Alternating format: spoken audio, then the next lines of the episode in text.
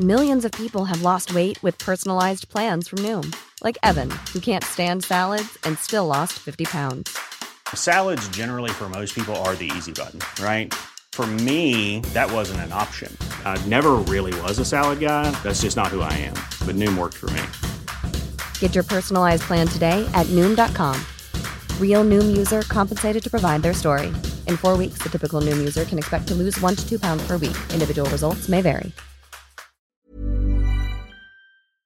On va parler de l'IA qui envahit le game design, d'Activision Blizzard et Microsoft qui avancent un petit peu leur pion, de la fin de la guerre de le ou la Game Boy, et bien sûr de Like a Dragon Ishin, Octopath Traveler 2 et tout le reste de l'actu, c'est tout de suite dans le rendez-vous jeu.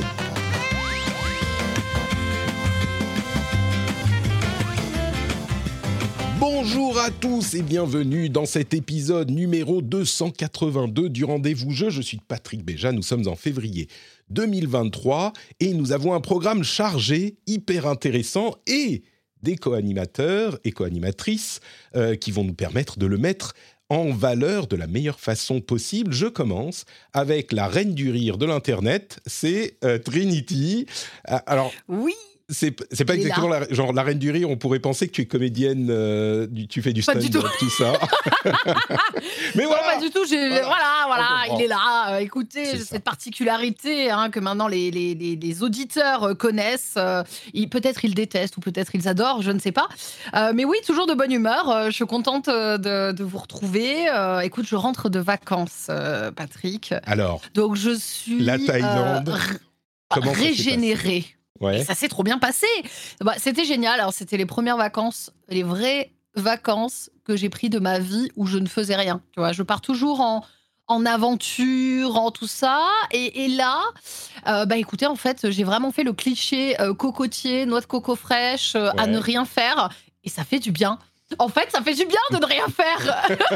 J'adore Tu ça. découvres, tu découvres. Je découvre, voilà. J'ai pris, j'ai pris goût à ça. Non, non, du coup, ça, ouais, ça, ça fait beaucoup de bien. Euh, deux semaines de repos euh, qui m'ont fait beaucoup de bien. Donc, je reviens pleine d'énergie. euh, et puis, je reviens en testant des jeux après la guerre, après tout le monde. Mais on en parlera tout à l'heure. Très bien. On en parle tout à l'heure. En effet, on a également euh, dans l'équipe, alors je vais dire bonjour à Victor, qui nous rejoint du Japon, très très loin à Kyoto, euh, pour la deuxième fois dans l'émission. Salut Victor, comment vas-tu? Bonjour Patrick, ça, ben, ça va bien. Merci de, merci de m'avoir. Mais merci à toi. Euh, je vous là. rejoins pas tout à fait. hein, Je reste, je reste au Japon. Je suis encore, euh, je, je suis loin. Je pense que ça s'entend. Oui. Ça s'entend, mais euh, on, on sent, on entend en fait un petit peu, euh, tu sais, les ambiances de, de temple derrière, euh, Guillaume qui est pas trop loin, tout ça. Donc c'est bien, tu nous amènes. Et en plus, tu vas nous parler de Like a Dragon. Il faut plus dire Yakuza Ishin, c'est ça? C'est Like a Dragon. Oui, c'est ça. Donc Euh, euh, je risque de dire Yakuza quand même parce que je me suis pas encore tout à fait fait euh, à, la nouvelle, euh, à la nouvelle formule. Mais euh, oui, oui, bah, vous, allez entendre les cris de Yakuza, de, très bien. de, de samouraï, pardon, derrière moi. Euh, et puis bah, tout, tout le folklore. Mais bien J'ai sûr. bien compris que c'était pour être, l'ambiance euh, surtout que tu m'avais invité. Mais c'est ça exactement. Ta, ta voix, ta voix est douce, mais euh, l'essentiel c'est le- tu sais, la connaissance, le fait de savoir que tu es à Kyoto. Tout de suite, ça met une ambiance dans l'émission qui est qui est différente. Bon, merci vraiment Victor d'être là avec nous. On a un petit nouveau également qui est là euh, pour la première fois. C'est Paul, Paul de Barberac, alias Tamalou. Bonjour Paul. Salut tout le monde, merci, merci beaucoup de me recevoir. Ça me fait très plaisir euh, d'être là avec vous aujourd'hui. Et euh, bon, bah, j'ai l'impression que ça va plutôt bien se passer euh, de ce que j'en ai vu pour l'instant. Donc, euh, Écoute, donc merci beaucoup on encore. fait bonne impression au début, ça se dégrade euh, en cours de Ça route. va. C'est ça. J'ai même pas, j'ai même pas précisé. Trinity, bien sûr, bon, streameuse, vous la connaissez, hein, elle va partout dans le monde, elle fait ses IRL, IRL incroyables. Euh, on a également Victor qui est là. euh, alors à, l'époque c'était c'était Game Cult, hein, mais euh, aujourd'hui c'est pour Le Monde qu'il a testé Like a Dragon Ishin. Donc donc c'est en partie pour Like a Dragon qu'il est là. Et Tamalou, du coup, c'est Octopath Traveler euh, 2 qu'il a testé pour le compte de Jeux Vidéo Magazine. C'est marrant parce que la semaine dernière, on avait Christophe Collet de l'autre maison Jeux Vidéo quelque chose en papier. Et aujourd'hui, euh, c'est Jeux Vidéo Magazine, on est éclectique. Merci d'être avec nous, euh, Tamalou. Je, peux t'appeler Paul ou je t'appelle Tamalou? Je sais pas, ça te fait Comme bizarre. tu préfères, vraiment, euh, comme tu préfères. Ce qui sonne le mieux pour toi. Ok. euh, Tam, Po- Pomalou. Tam- ta- Tam- Pomalou. Parfait. C'est Bon, et en plus- ça y est. On dit bonjour au euh, Twitch parce que pour la première fois, vous sentirez peut-être que je suis un petit peu stressé, un petit peu perdu. Pour la première fois euh, depuis le lancement des live Twitch, on est en vidéo aussi. Et du coup, euh, il faut régler, parce que je prends par Discord, peut-être qu'il faudrait que je passe par un autre outil, mais avec Discord, du coup, il y en a qui sont en partie en vidéo. Je dis on est en vidéo aussi, on est en vidéo depuis longtemps, mais les intervenants et intervenantes sont en vidéo pour ceux qui le désirent. Et du coup, on voit les magnifiques décors euh, de Tamalou. On voit le, le- le panneau euh, un peu moche de Trinity, mais la qualité de l'image reste meilleure quand même que chez moi, donc je suis un peu jaloux. J'aurais peut-être pas dû l'activer, la vidéo des invités. Mais donc, on est là, et pour Victor, le mystère reste. C'est euh, est-ce qu'il est... C'est l'art de l'évocation. Exactement. Est-ce qu'il est vraiment à Kyoto Et- Est-ce que, ce pays- est-ce que ce pays existe?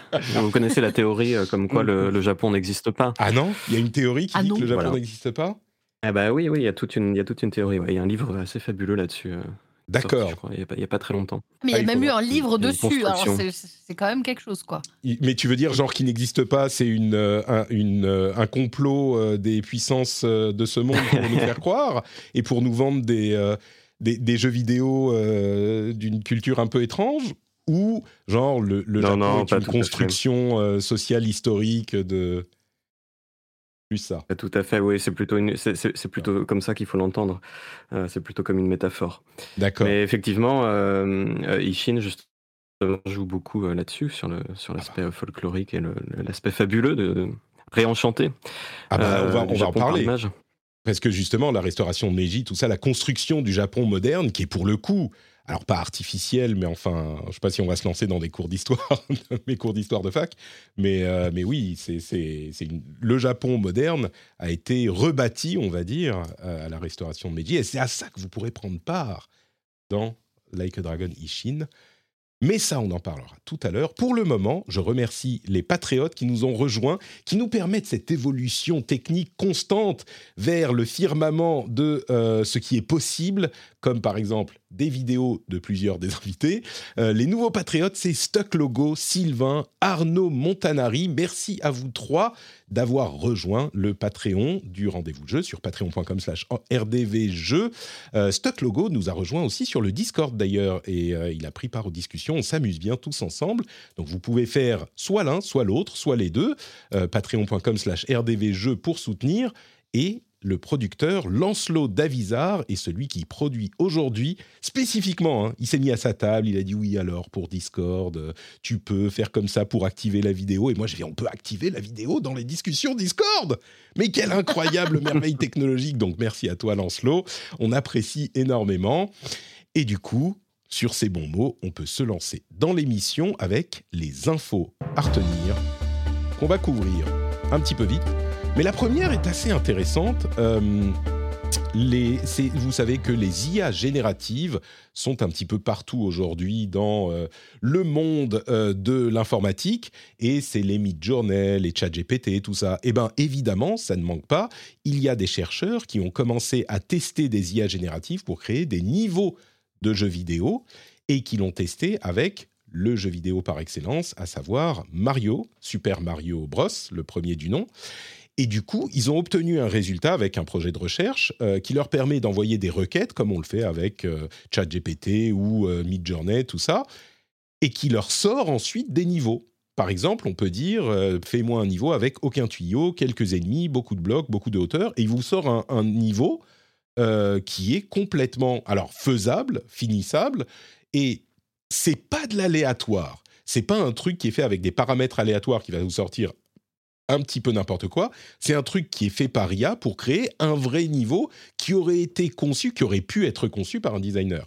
Et du coup, ça amène euh, aux jeux vidéo la question qu'on se pose pour tous les autres domaines depuis qu'on a commencé à voir arriver les IA génératives à l'été 2022 euh, avec euh, Midjourney et des choses comme ça. La question, c'est est-ce que ça va remplacer les euh, développeurs? Est-ce que ça va remplacer les level designers? Évidemment, c'est un petit peu un raccourci un petit peu facile et un petit peu provoque. Mais est-ce que ça va devenir des outils qui vont pouvoir faciliter le travail? Est-ce que ça va? Bon, vous connaissez tous un petit peu, un petit peu l'industrie. J'ai envie de vous demander, l'IA dans les, on en a déjà parlé dans plein de domaines, mais dans le jeu vidéo, qui génère des choses comme des niveaux, des images ou Dieu sait quoi, c'est une bonne chose, c'est une catastrophe? Dites-moi ce que vous en pensez. Moi, je pense que ça va être euh, un petit peu comme ce qui se passe avec euh, euh, tout ce qui est artistique. Ça fait un petit peu peur au début, mais je pense que ça va être plus un outil. On ne peut pas remplacer la créativité, selon moi, la créativité d'un game designer, d'un level designer, etc. Cependant, ça va sans doute à terme être un outil qui va peut-être permettre de gagner du temps, qui va peut-être aussi faciliter certaines choses. Je pense notamment pour tout ce qui est euh, jeux indépendants, pour les petits jeux, euh, qui ont peut-être moins d'équipes, etc. Après, euh, je, vois mal un studio remplacer, par exemple, son level designer par, par, par une IA. donc, je, comprends l'espèce de, de, pas à reculons que font les artistes pas tous d'ailleurs, hein, parce que moi, quand je regarde un petit peu ce que disent les artistes, il y a un peu euh, deux équipes. Hein. Il y a euh, ceux qui l'acceptent et qui disent bah, bah voilà, en fait, c'est un outil. Euh, c'est un outil avec lequel il va falloir qu'on apprenne aussi peut-être à travailler ou en tout cas à faire avec.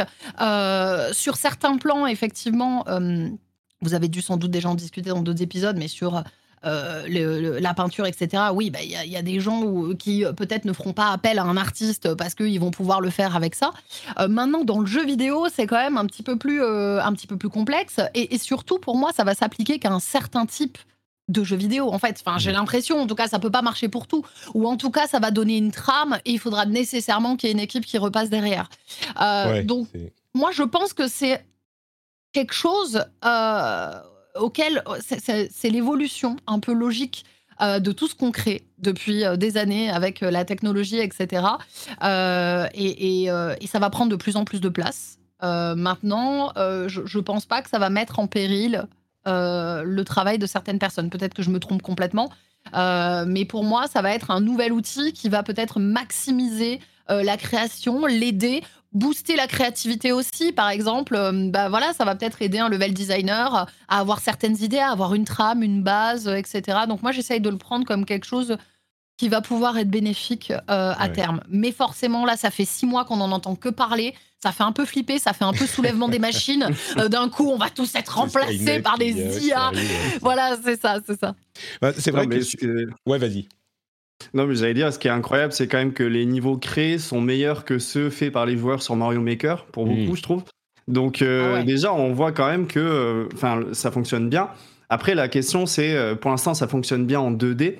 Quid de la 3D aussi, parce que ça va être aussi la prochaine étape, parce que finalement, enfin, je pense que ça va nécessiter pas mal de temps. Après, moi, je suis d'accord avec toi, Trinity, dans le sens où c'est un outil dont il va falloir se servir euh, pour aller plus loin. On voit en plus les, jeux mettre de plus en plus de temps à être produits. Donc finalement, bah, peut-être que ça va permettre aussi d'alléger, de, gagner du temps.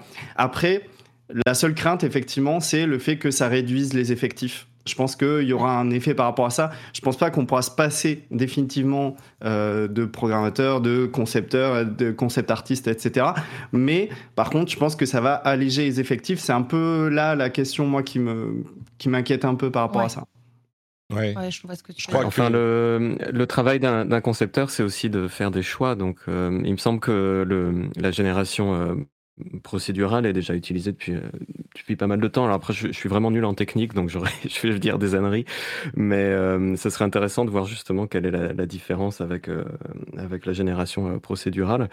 Mais il me semble qu'il y a toujours le concepteur qui repasse derrière et à la main du, du concepteur qui doit faire des choix et qui doit trier tout ça. Et effectivement, comme dit Paul, ça va surtout permettre d'aller plus vite. en plus, à un moment où justement il y a la question du temps qui se pose dans les cycles de développement qui, qui, qui atteignent une, sorte de saturation actuellement. Moi, j'ai un peu peur que ça ne serve qu'à accélérer les choses pour faire encore plus grand, pour faire encore plus, plus, plus vaste, et finalement que ça, euh, qu'il n'y ait pas de résolution vraiment du problème. Mais euh, après, ça dépend aussi de la conception qu'on se fait du jeu vidéo. Moi, j'ai tendance à aimer les jeux vidéo qui sont beaucoup plus faits main. Je crois que c'est mon côté un peu japonais, mais j'ai assez peur de l'infini. Euh, à la rigueur, je préfère même parfois le couloir. Mm. Ouais, tout à fait. Euh, mais effectivement, pour des mondes ouverts ou pour des choses, euh, des roguelites ou des choses comme ça, c'est assez, assez fabuleux. C'est. Mm. Vas-y, Tridi. Non, pardon. Mais justement, pour rebondir là-dessus, je pense que c'est ça aussi. Moi, c'est quelque chose qui me ferait un petit peu tilter. C'est plus à quel degré ensuite on va euh, préciser que c'est une IA comme là, il y a beaucoup de gens voilà, qui disent ah, si vous utilisez de l'IA, il faut dire que c'est une IA, par exemple, pour les dessins, etc. C'est compréhensible. Euh, justement, si on commence à vraiment l'implanter, euh, à, quel degré on va dire ah ben non, là, c'est le travail vraiment du level designer, ou là, c'est le travail de l'IA, etc. Je trouve aussi ça pose cette question de savoir. parce qu'on voit de plus en plus fleurir, pour vous donner un exemple, pour étayer ma pensée, on voit de plus en plus fleurir des comptes, par exemple Instagram, d'IA artistes. Donc mm. de gens qui ne dessinent absolument pas, euh, et j'ai rien contre. Hein. Euh, moi, il y a, des, mecs qui font euh, des, super belles œuvres en IA. Mais du coup, les, gens donc s'approprient une œuvre. Du coup, que c'est eux qui l'ont pensée, mais ce n'est pas eux qui l'ont fait. Et est-ce que cette question-là va pas aussi commencer à se poser un petit peu plus, de façon mm. plus lointaine, dans le jeu vidéo aussi? À quel moment on dit bon bah ça en fait c'est vraiment de l'œuvre du level designer ou du, graphiste ou que sais-je en fait si on commence à l'utiliser dans plusieurs pans du jeu vidéo? Je trouve qu'il y a une vraie question là-dessus par rapport à la propriété intellectuelle Il y a, non, mais il y a effectivement des tonnes de questions et ce que vous dites tous et euh, participe de ce débat qui va avoir lieu à un moment. Euh, je crois qu'effectivement, à ce stade, pour le jeu vidéo spécifiquement, on est un petit peu encore euh, trop tôt pour imaginer que ça va vraiment remplacer les gens. Un level design spécifiquement, puisque c'est de ça qu'on parle. Euh, le level design, c'est tellement, là je rejoins Victor, euh, c'est tellement fait main et peaufiné et tout. Bon, ça peut servir comme inspiration, comme peut-être facilitation du boulot, mais à la fin, il y a forcément le level designer qui va repasser derrière, je pense, au moins pour l'avenir proche. Et, puis l'autre voie qui me paraît intéressante, c'est euh, celle qu'évoquait Paul, c'est que ça demande tellement de boulot de faire les jeux hyper ambitieux qu'on a déjà commencé à avoir à de nombreuses reprises euh, euh, à utiliser la génération procédurale, mais on avait vu ce que ça avait donné avec No Man's Sky quand il est sorti. Mm. Elle a ses limites, quoi. Elle a même vachement ses limites. Peut-être que, enfin, a priori, l'IA fait ça un peu mieux. Ça, ça, sort des trucs plus cohérents, et puis si on repasse derrière, ça dégrossit le travail. Euh, et une autre piste qui me paraît intéressante, c'est celle des euh, roguelites.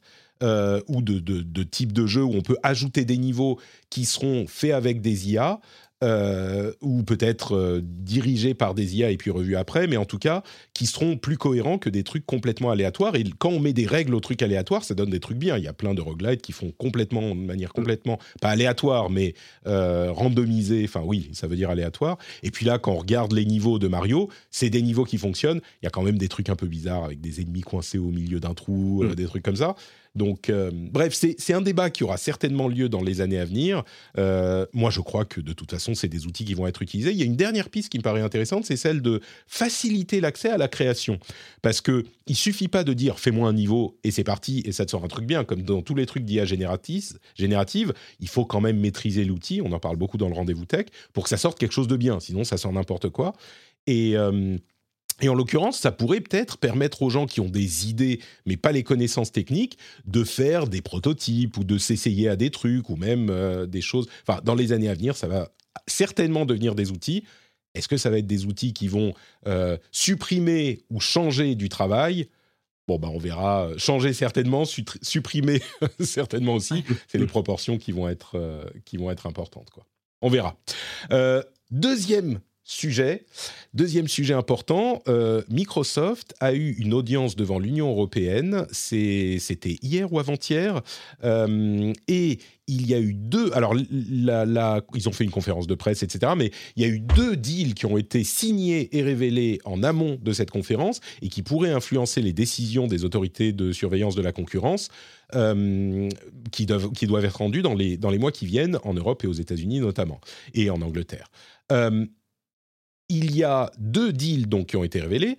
D'abord, la confirmation du contrat avec Nintendo pour amener Call of Duty sur les consoles Nintendo. Ils disent même pas Switch, donc euh, ça s'étend au-delà de la Switch si ça change un jour. Euh, et Call of Duty, et ils disent avec euh, parité de contenu avec le contenu PlayStation et Xbox. Donc, je ne sais pas comment ils vont faire tourner Call of Duty sur Switch, peut-être en, cloud streaming ou ce genre de choses, on ne sait pas. Mais en tout cas, ça devrait être pas un Call of Duty mobile ou machin. Pour les dix prochaines années, Call of Duty sera sur console Nintendo.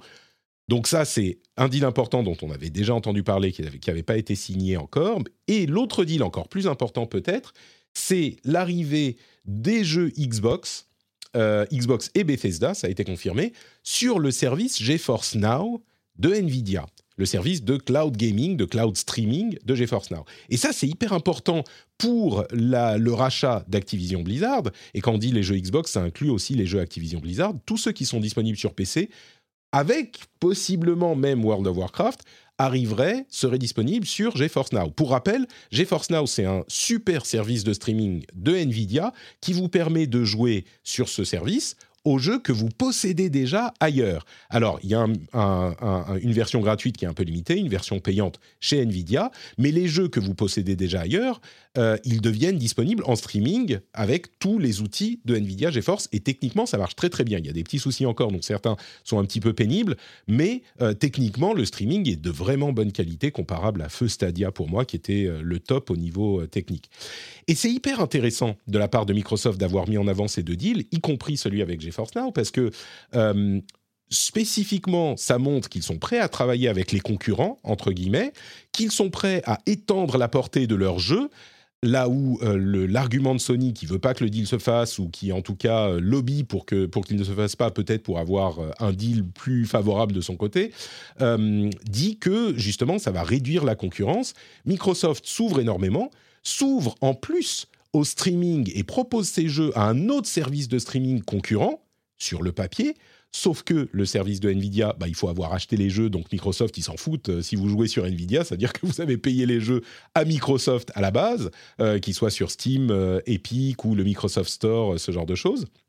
Donc ça les arrange, ça montre qu'ils sont pro-concurrence, je mets les guillemets, et ça isole complètement Sony qui se retrouve maintenant, je crois, être le seul à s'opposer au deal Là où ils sont, et on en a beaucoup parlé, mais là où ils sont, euh, de fait, le leader incontesté dans, entre la bataille euh, Xbox et PlayStation, PlayStation écrase la Xbox. Et même si on prend en compte, d'autres, euh, ils sont quand même en, position de, majoritaire, pas majoritaire, mais en première position sur ces marchés. Donc là où il y avait une argumentation de Sony qui pouvait dire oui, mais non, mais ça va pas sans Call of Duty, machin, là, il montre que Call of Duty sera sur Nintendo, il sera sur GeForce Now, sur un service de streaming, machin. Et en même temps, c'est là où il faut être un petit peu, euh, euh, comment dire, là où il faut être un petit peu euh, voir à travers les annonces tonitruantes, ils perdent pas grand-chose dans l'histoire Microsoft. Parce que mettre leur jeu Call of Duty sur Nintendo, bah, ça va leur faire des clients en plus. Et même sur le service de streaming, c'est pas un service de streaming avec abonnement, contrairement au Game Pass. Et euh, je crois pas que, enfin, même si ça donnait accès aux jeux qui, enfin, les jeux qui sont sur le Game Pass, ils seront pas disponibles sur euh, GeForce Now parce que c'est des deals différents avec des tiers parties, etc. Mais même les jeux euh, de Microsoft qui sont sur le PC, le fait qu'ils soient disponibles sur GeForce Now, ça ne change pas grand-chose. Les gens qui veulent le Game Pass, eh ben, ils auront accès avec le Ultimate au streaming chez Xbox. Et les gens qui veulent acheter ponctuellement des jeux pour y jouer en streaming, peut-être, bah, ils les auront payés à Microsoft de toute façon. Donc, j'ai du mal à voir comment avec tout ça, avec toute cette démonstration de volonté à travailler euh, avec les concurrents, euh, ça pourrait quand même, euh, le deal pourrait ne pas se faire, mais bon, on ne sait pas, il y a d'autres volontés derrière, comme on en a souvent parlé. Donc voilà, je voulais évoquer un petit peu ça. Si vous avez des choses à ajouter là-dessus, n'hésitez pas. Non, mais de toute manière, Microsoft, on voit bien, Enfin, il se positionne plus vraiment en tant que constructeur, mais plus en tant que euh, force de proposition vis-à-vis du Game Pass. Enfin, c'est ça qu'ils veulent instaurer. On le voit, il y a les télés euh, Samsung connectées où il y a même plus besoin d'avoir de Xbox pour accéder au Game Pass. Clairement, ils veulent vendre ce service-là, et je pense qu'ils ont tout intérêt justement à euh, avoir le plus d'exclus pour que les gens viennent sur ce service, peu importe où ça va se passer après. Désolé, il y a mon chat qui gratte à côté. Si vous entendez. Je me demandais qui tapait sur le clavier là. C'est ça. D'accord. J'essaie d'avoir une discussion sérieuse, mais j'avoue que ça, c'est un peu compliqué. C'est bon, comme si de rien n'était. Hey, comment il s'appelle? Comment il s'appelle? Cézanne. Cézanne. Ah, très bien. Écoute, Paul. Euh, non, l'autre. Cézanne. Euh, Qu'est-ce que tu fous? Bon. Euh, oui, vas-y. Ouais. Continue. Non, mais voilà, c'était pour dire que euh, Microsoft, en fait, euh, le... enfin, il faut sortir un peu du débat, je pense, et vraiment, euh, eux sont plus des constructeurs de consoles, et par rapport à Sony et autres, ils sont vraiment à une autre échelle, ils cherchent autre chose et ils cherchent surtout à imposer leur Game Pass dans les différents écosystèmes. Ouais. Je vais m'en occuper. Et c'est ça qui, rend euh, difficile la conversation parce que sur l'état de, la console, enfin du marché aujourd'hui, clairement, ils sont hyper pas dominants. Mais ce que font les autorités de la concurrence, c'est qu'ils se disent oui, mais quid de à 5 ans, 10 ans? Et comme ils sont hyper bien placés sur le streaming, si, alors pour moi, ça fait vraiment beaucoup de si. Euh, S'ils continuent à, avoir du succès, si le streaming devient majoritaire, si machin, pour moi, on peut pas réfléchir comme ça si on, ne peut plus rien faire. Mais je comprends. Euh, Microsoft, c'est un GAFAM. Euh, s'ils sont minoritaires dans le. Enfin, s'ils sont pas majoritaires dans le jeu vidéo, ils sont quand même très très gros par ailleurs. Euh, oui, je comprends que ça puisse faire peur, surtout après des différents soucis. Et en plus, ils sont en train d'abuser sur le marché des navigateurs en mettant des bannières partout, genre n'utilisez pas Chrome, venez vers Edge, bref, ça c'est autre chose. Bon, donc ça c'était la petite update. On aura dans quelques semaines des nouvelles infos sur les décisions. Et puis, la news la plus importante on dit en anglais you buried the lead. Euh, j'ai euh, complètement euh, escamouflé, escamouflé, voilà, la news la plus importante qui est que dans un mail officiel de Nintendo, selon Conquerax, streamer de son état, il a reçu un mail où il dit, où Nintendo dit officiellement, la Game Boy fait son retour, ce qui confirme aux yeux du monde, une fois pour toutes, qu'on dit la Game Boy. Bon sang, c'est pas le, c'est la Game Boy. Mais qui dit le Game Boy? Écoute, des, gens, très clairement de mauvais goût. par contre, on est d'accord, on dit bien le GameCube, par contre. On est Mais pas du tout. C'est une console, monsieur Tamalou. C'est une console, la GameCube. Euh, je pense que. Et là. Alors, il y a des petits, en réponse de euh, Conquerax, il y a des gens un petit peu euh, qui sont crus malins, qui ont ressorti des communications officielles ou des notices ou des choses comme ça de Nintendo, où Nintendo dit le Game Boy dans des trucs de 1900, euh, genre 1960 quoi, tu vois, qui dans, on s'en fout c'est ceux qui ressortent le lore là. Hein. Voilà, c'est ça. Genre limite, on retourne à Yakuza Like a Dragon Ishin, tu vois. À la restauration de Meiji, on disait déjà le Game Boy. Mais non, les choses ont changé. C'est la Game Boy. Voilà, c'est terminé. Ce serait pas étonnant de, trouver euh, de trouver le Game Boy ou la Game Boy dans le jeu d'ailleurs. Euh, dans le, mais effectivement, il faut, il faut, il faut, dans Yakuza Ishin, ouais faudrait refaire un historique. Je pense qu'on serait assez surpris de voir euh, que, que, que, de temps en temps ça a été le et, là. Et moi-même, euh, je suis passé par plusieurs phases en fait. J'ai grandi euh, dans un environnement anglophone à l'étranger et donc j'avais tendance à dire le Game Boy sans trop savoir parce que boy ça veut dire garçon et, quand je rentrais en vacances en France on me disait mais non non c'est la Game Boy alors après je m'y suis fait hein, j'ai fait comme tout le monde j'ai commencé à dire, euh, à dire là, mais euh, en réalité. Euh, dans, ton cœur, c'est le Je crois que je pourrais revenir à le. Écoute, d'une part, je dirais que c'est pas comme tout le monde, genre, ah, parce que les gens se trompent, c'est la, la, la, nomenclature correcte. C'est la Game Boy parce que c'est une console, messieurs, dames. Et dans la chatroom, euh, Carbou me fait faire un AVC. Il dit le Game Boy qui n'avait pas la Wi-Fi. Alors là, oh ma tête explose. Pas possible. D'ailleurs, dans le dernier trailer de Tetris, je crois qu'ils disent la Game Boy aussi. Enfin, ah oui. De mémoire, euh, voilà. D'accord. Encore plus confirmé. Euh. Donc, comme quoi, tu vois, euh, aujourd'hui, après les recherches archéologiques, on a conclu que la version correcte, l'état de la science aujourd'hui, le consensus scientifique est clairement sur la Game Boy. enfin, ils le disent en VF, hein, mais ils le disent pas dans les sous-titres. Oui, ah oui, oui, oui. dans les sous-titres, ils disent le. oui, plaisante. oui, c'est ça. C'est un peu ah, Bon, écoutez, on va s'arrêter à la l'email. L'email, euh, la Game Boy, on va dire qu'il n'y a que ça qui compte. Voilà. Et sur ce. Elle fait son retour. Elle fait son retour, bah oui, c'est dans le, euh, tu sais, euh, Switch Online, les trucs simples de Nintendo, Switch Online plus Expansion Pass, ah. machin. Euh, pendant que tu étais en vacances, ils ont annoncé que dans le Switch Online, il y aura les jeux Game Boy qui arrivent, enfin qui sont déjà arrivés, et dans le Switch Online plus Expansion Pass, les jeux Game Boy Advance. Ah, Mhm. ok. D'accord, ok, parce que j'étais là. Attends, quoi Ils vont refaire, euh, tu sais, comme il y a eu un moment, cette mode. Non, mais tu sais, il y a vraiment eu le moment où ils ont tous ressorti les anciennes consoles euh, en version. euh, voilà. Ouais, je me dis, ils vont nous ressortir une Game Boy et tout. Non, pas du tout. euh, ça sera sur Switch. Mais non, mais c'est bien, c'est quand même cool. C'est un peu de Mais- nostalgie. Mine de rien, Game Boy sur console virtuelle, Game Boy, ça veut dire Pokémon premier du nom aussi.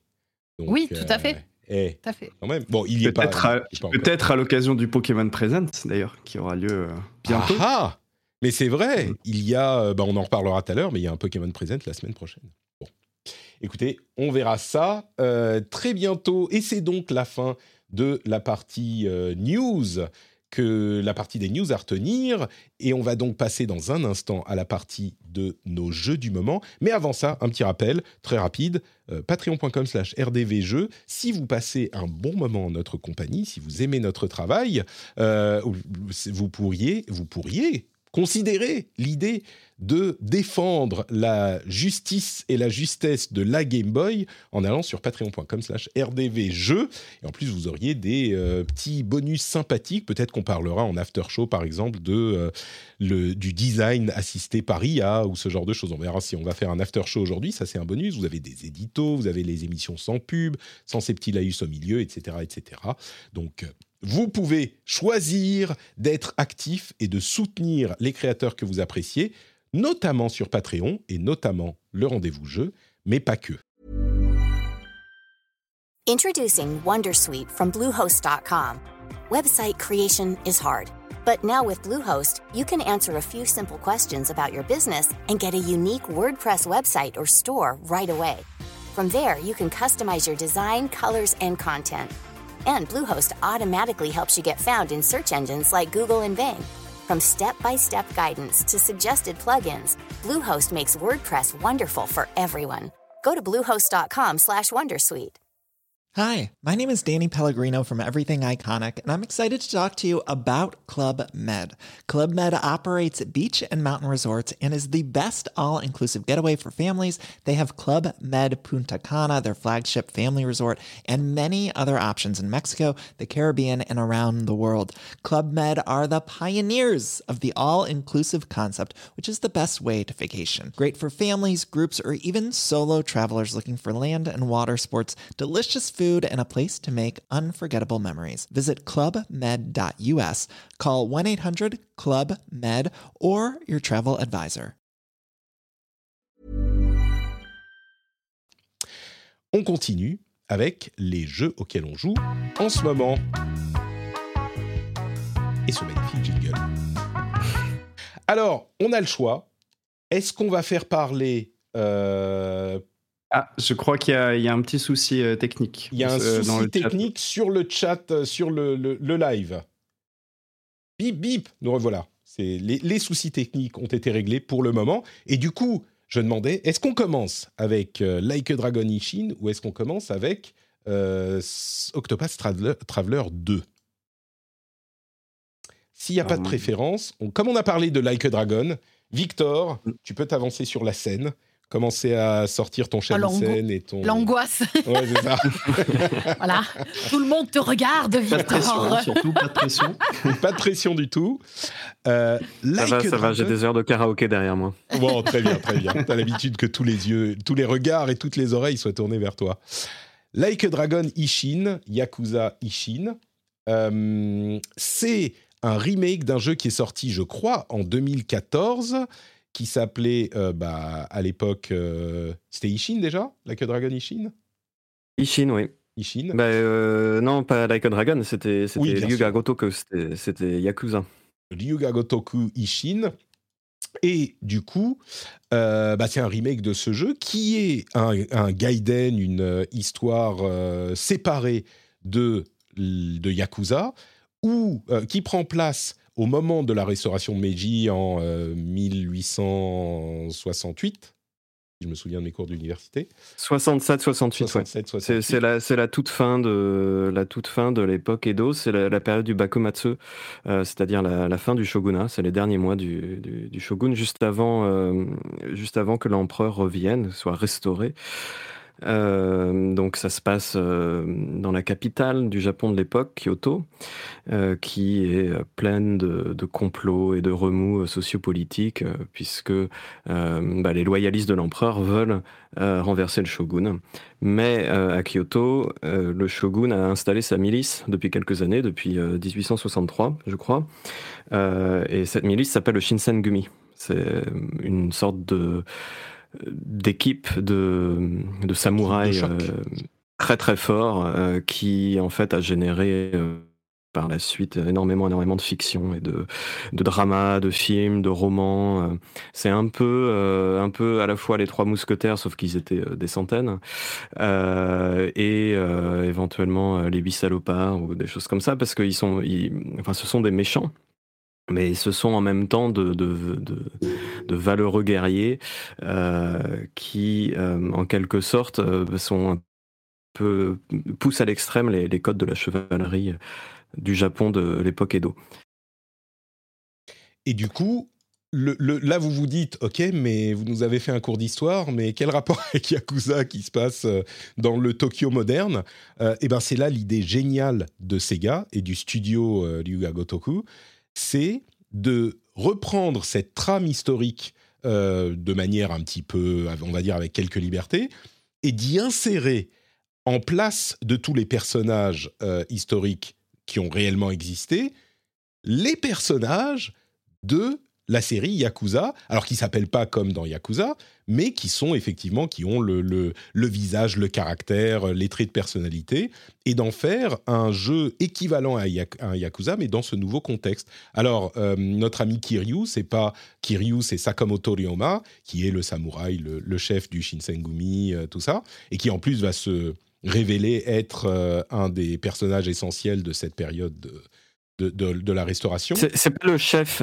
c'est pas le chef du, du Shinsengumi, c'est euh, Ryoma Sakamoto, c'est un des, des, grands artisans de la restauration de, de l'empereur. Il faisait pas euh, partie il venait de Shikoku. Euh, il faisait, non, il faisait pas partie du ah, Shinsengumi. Ah, bah, et dans le dans l'histoire, dans dans Ishin, puisque de toute façon c'est du yakuza, donc c'est de la pure fabulation à partir de, de, de, choses réelles.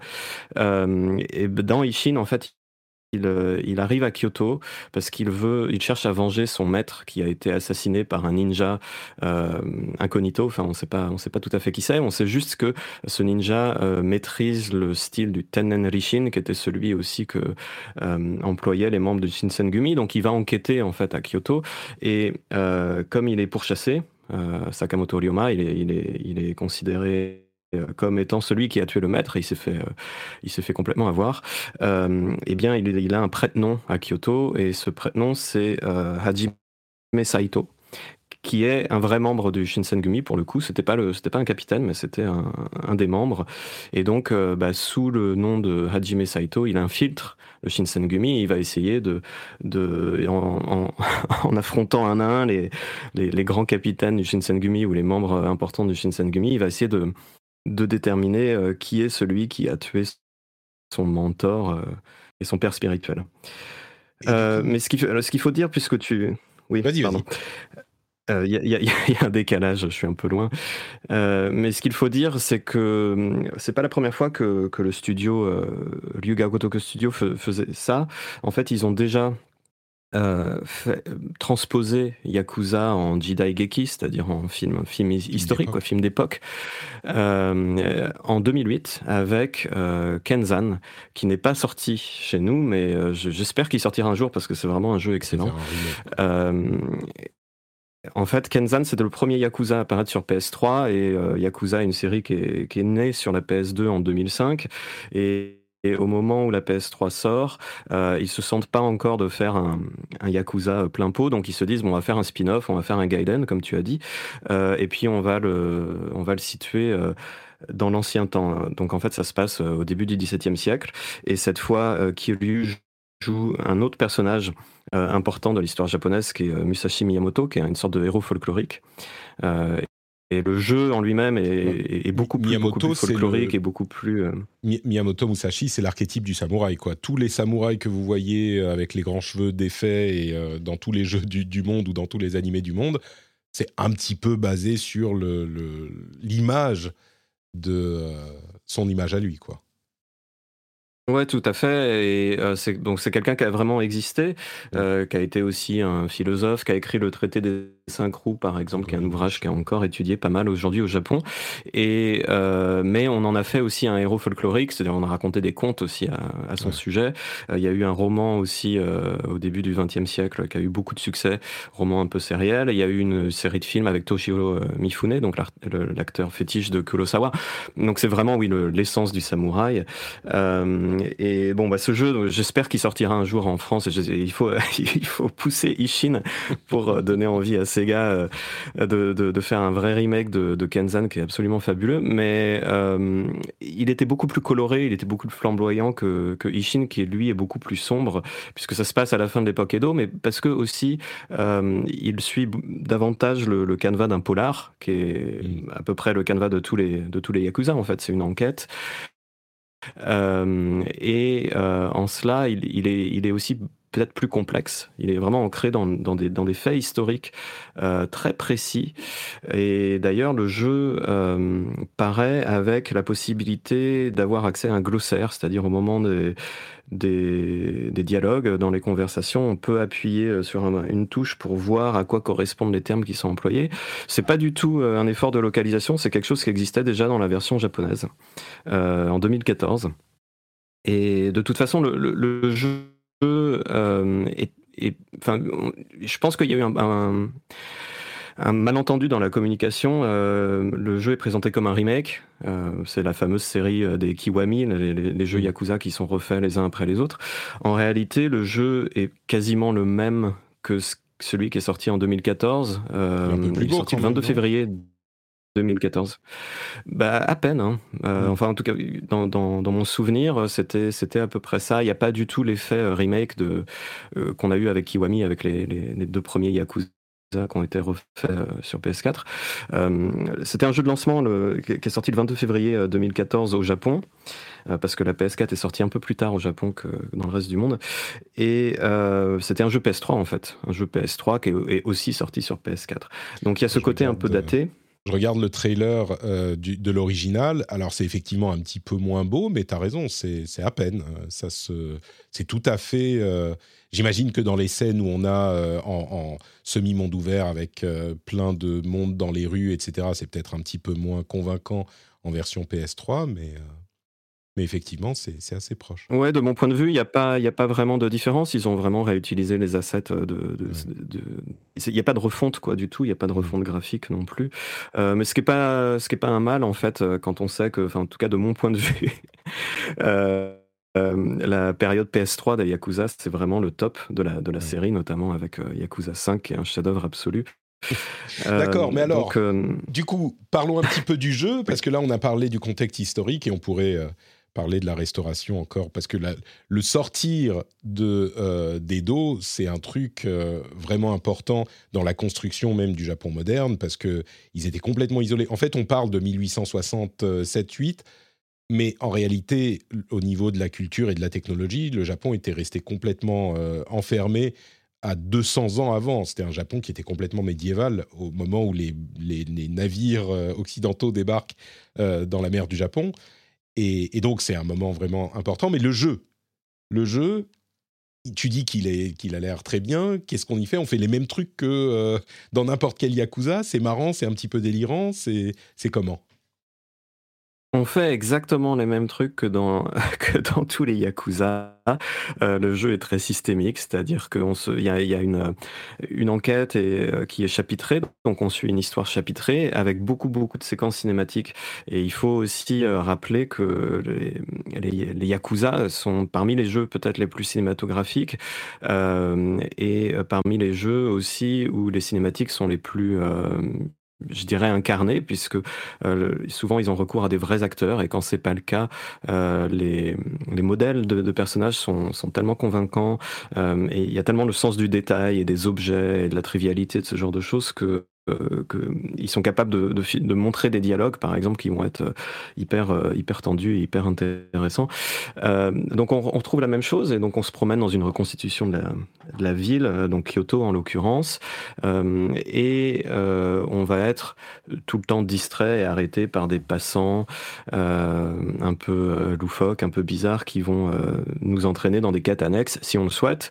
Hein, c'est et c'est très japonais dans, dans l'âme, donc ça veut dire que c'est très rébarbatif, très répétitif. Et euh, y a, il peut y avoir pas mal de joueurs aussi qui sont complètement frileux à ça, euh, mais on va avoir par exemple, je sais pas, la, la, vendeuse de, de de, de, la rue principale de Kyoto qui nous alpague au moment où on passe, et puis euh, il y a un petit dialogue, est-ce qu'on veut participer à la oui ou non. Si on participe à la quête, il y a un autre dialogue. Ensuite, il y a une bagarre parce que euh, tout se résout toujours en pétant la gueule à, des gens hein, dans Yakuza. comme dans la vraie et, vie. Euh, et ensuite, il y a une autre scène. Comme, bah, bah, comme dans la vraie vie, euh, en, tout cas, en tout cas, au Japon, c'est comme ça que ça se passe. Je sais pas chez vous. tu, mais, tu confirmes, hein, toi tu connais, donc merci. Effectivement, très bien. je connais, je pratique.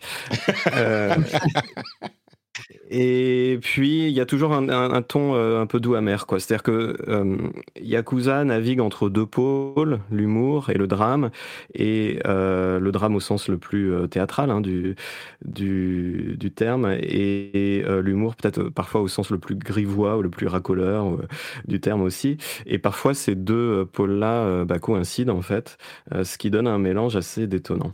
D'accord. Donc ça, je pense que les gens qui connaissent un petit peu Yakuza euh, ne seront pas surpris d'entendre tout ça. Euh, le dernier rouage euh, du jeu, c'est le système de combat. Et à ce propos, il y a une démo du système de combat qui est disponible depuis une semaine environ sur toutes les plateformes. Hein. Il est sur, enfin sur toutes les plateformes. Je ne sais pas s'il est sur Xbox. Euh, peut-être, je ne sais plus. Oui, je crois qu'il est sur, euh, sur Xbox et PC aussi. je crois qu'il est vraiment partout. Ouais, il est partout. Et du coup, il y a une démo euh, qui est disponible où on doit s'échapper de Kiyomizudera, qui est le, temple sur la montagne, enfin sans doute l'un des temples les plus connus de, de Kyoto. Et on essaye le combat. Et j'avoue que j'ai été surpris du niveau de n'importe quoi des combats, on en arrive quand même à un moment à avoir des coups spéciaux euh, type euh, Kamehameha en plein milieu d'un combat. C'est, ça prend un moment à le prendre en main, mais euh, c'est assez marrant. On a un sabre et un flingue, et on peut choisir différents styles de combat avec seulement le sabre, avec seulement le flingue, avec les deux ou avec rien, donc type brawler. Et le système de combat, du coup, navigue, enfin, on peut switcher à n'importe quel moment, on a des coups spéciaux qui se chargent, et euh, c'est vraiment du n'importe quoi, mais du n'importe quoi que j'ai trouvé même dans cette petite démo qui est pas très longue, euh, quand même assez fun. Est-ce que c'est une bonne description du, système de combat Et puis, est-ce qu'il est solide Est-ce qu'il tient sur la durée du jeu? Alors ça, c'est une bonne illustration de la capacité du, du Gotoku Studio à euh, faire coïncider un peu le, les idées de gameplay et bah, ce qu'il cherche à dire, puisque effectivement, on a quatre systèmes de combats différents. Et il y en a un, c'est celui, je pense que les gens vont le plus euh, utiliser parce qu'il est vraiment flamboyant. C'est euh, c'est le style du danseur qui, qui tourne dans tous les sens et euh, qui a un, un, sabre, un katana dans une main et un flingue dans l'autre. Et alors pourquoi est-ce que ça fait sens? C'est parce que on est pile au moment, comme tu l'as dit, où les Occidentaux sont arrivés. Ils ont apporté avec eux des armes, les premiers revolvers. Euh, et les premières carabines euh, au Japon, et ils s'en servent, et on incarne euh, des samouraïs, en fait, qui, eux, vivent selon le code du, du, du sabre. c'est ce qu'on appelle le Ninkyo. Et le Ninkyo, en fait, c'est ce qui a donné naissance plus tard aux Yakuza, puisque les Yakuza se revendiquent comme étant les derniers vrais chevaliers euh, du Japon euh, qui défendent la, veuve et l'orphelin et ce genre de choses. Mais sauf que les Yakuza aujourd'hui, euh, le, peu qu'il en reste, bah, ils utilisent des flingues. Donc en fait, il y a, cette espèce de discours là sur la transition, comme tu disais, du Japon féodal au Japon moderne, avec la perte, ou en tout cas pas la perte, mais la, corruption de, valeurs qui sont censées être des valeurs nobles et des valeurs héroïques, et qui vont passer par, bah, bien sûr, l'influence de l'Occident qui va amener le, les, Japonais les plus corrompus, les plus vils, à devenir vraiment des, des, yakuza. Mais euh, pour revenir au système de combat, oui, le système de combat est tout à fait euh, fun et distrayant. Alors il y a des, couches et des couches de systèmes RPG qui sont pas toujours euh, les plus intéressantes, mais il faut aussi dire que récemment, Like a Dragon, qui est donc le, Yakuza 7, et a, fait une, espèce de soft reboot en devenant un RPG, un RPG au tour par tour. et donc là, on revient à ce qu'était Yakuza avant, c'est-à-dire un beat'em all, qui est tant technique que des fouloirs en fait. Hmm. Je pense que c'est comme ça qu'il faut, qu'il faut voir les Yakuza parce que c'est des jeux ultra répétitifs. Euh, le système de combat est amusant, mais il euh, n'y a, pas, a pas une grande technicité, il n'y a pas une grande euh, difficulté. Mais en revanche, il y a ce côté vraiment très castagneur, en fait, qui fait que quand on, casse la figure d'ennemis, a, qui en plus ont tous des noms propres japonais, on a vraiment l'impression de, mettre des coups euh, à des, à, des, à des, vrais types. Quoi. Euh, et donc, il y, a, un côté vraiment, vraiment des fouloirs, euh, de ces bastons-là. Du coup, au final, bon, j'ai l'impression de comprendre que tu l'as aimé et que tu le recommandes, mais je voudrais en avoir la confirmation et puis aussi peut-être la manière dont, tu, dont, dont, vous testez les jeux au monde, nous dire un petit peu pour qui euh, c'est ce jeu-là, parce que je ne sais pas s'il est pour tout le monde. Mais donc, c'est un bon jeu, je ne sais pas si on peut le dire comme ça, et pour qui il est c'est un bon jeu pour un public averti. Alors, pour euh, être tout à fait honnête, euh, cette fois-ci, j'y ai rejoué que quelques heures, en fait, pour voir, euh, parce que j'ai déjà fait le jeu il y a quelques années, au moment où, j'ai écrit mon livre sur, le, sur la saga Yakuza, qui est paru chez Sœur, c'était en 2020, il me semble. donc, j'avais joué au jeu en japonais, en entier, et j'avais adoré. Pour moi, c'est un des meilleurs Yakuza. En fait, ils ont voulu faire des spin-offs historiques et et, on peut croire que c'est des jeux inférieurs et en réalité ils y ont mis tellement de, cœur à, l'ouvrage que euh, que le jeu, euh, je trouve, est presque plus intéressant que les Yakuza modernes parce qu'en fait, il les commente. Quoi. Hmm. Euh, et puis à côté de ça, il y a aussi tout l'aspect où on, où, on va retrouver le présent dans le passé, c'est-à-dire qu'on va retrouver le karaoké, par exemple, dans Yakuza, sauf que ça se passe sur une scène de cabaret. Euh, on va retrouver tout un tas de références aussi à, à, d'autres choses. Il y, a des, il y a des quêtes annexes, il y a une quête qui se passe à la campagne où on a un potager et puis on va à l'onsen le soir, et etc. Est-ce qu'il faut avoir joué au au, Yakuza pour apprécier vraiment celui-là ou c'est parce que tout ce dont tu parles, c'est des références aux des trucs qui existent dans le Yakuza d'origine. Je pense pas, mais par contre, il faut savoir que c'est le Yakuza le plus pointu euh, du point de vue euh, japonais, je dirais, puisque même pour les Japonais, c'est assez délicat. C'est vraiment, il y a des, faits historiques très euh, détaillés qui sont mentionnés et qui sont illustrés. Donc, il faut être quand même un peu féru de, de Japon pour, pour y entrer. Mais au contraire, étant donné que ça ne suit pas la, la saga principale, la, le, canon, bah, on peut tout à fait, tout à fait entrer et découvrir les personnages là-dedans. Ce, ce qu'on ratera en revanche, c'est le côté un peu caméo du, jeu, puisque la plupart des, des, personnages, et même les second rôles, sont euh, incarnés en quelque sorte par des, des, personnages de la série principale, ce qui en plus euh, va les rendre encore plus euh, emblématiques, quoi, encore plus, encore plus légendaires.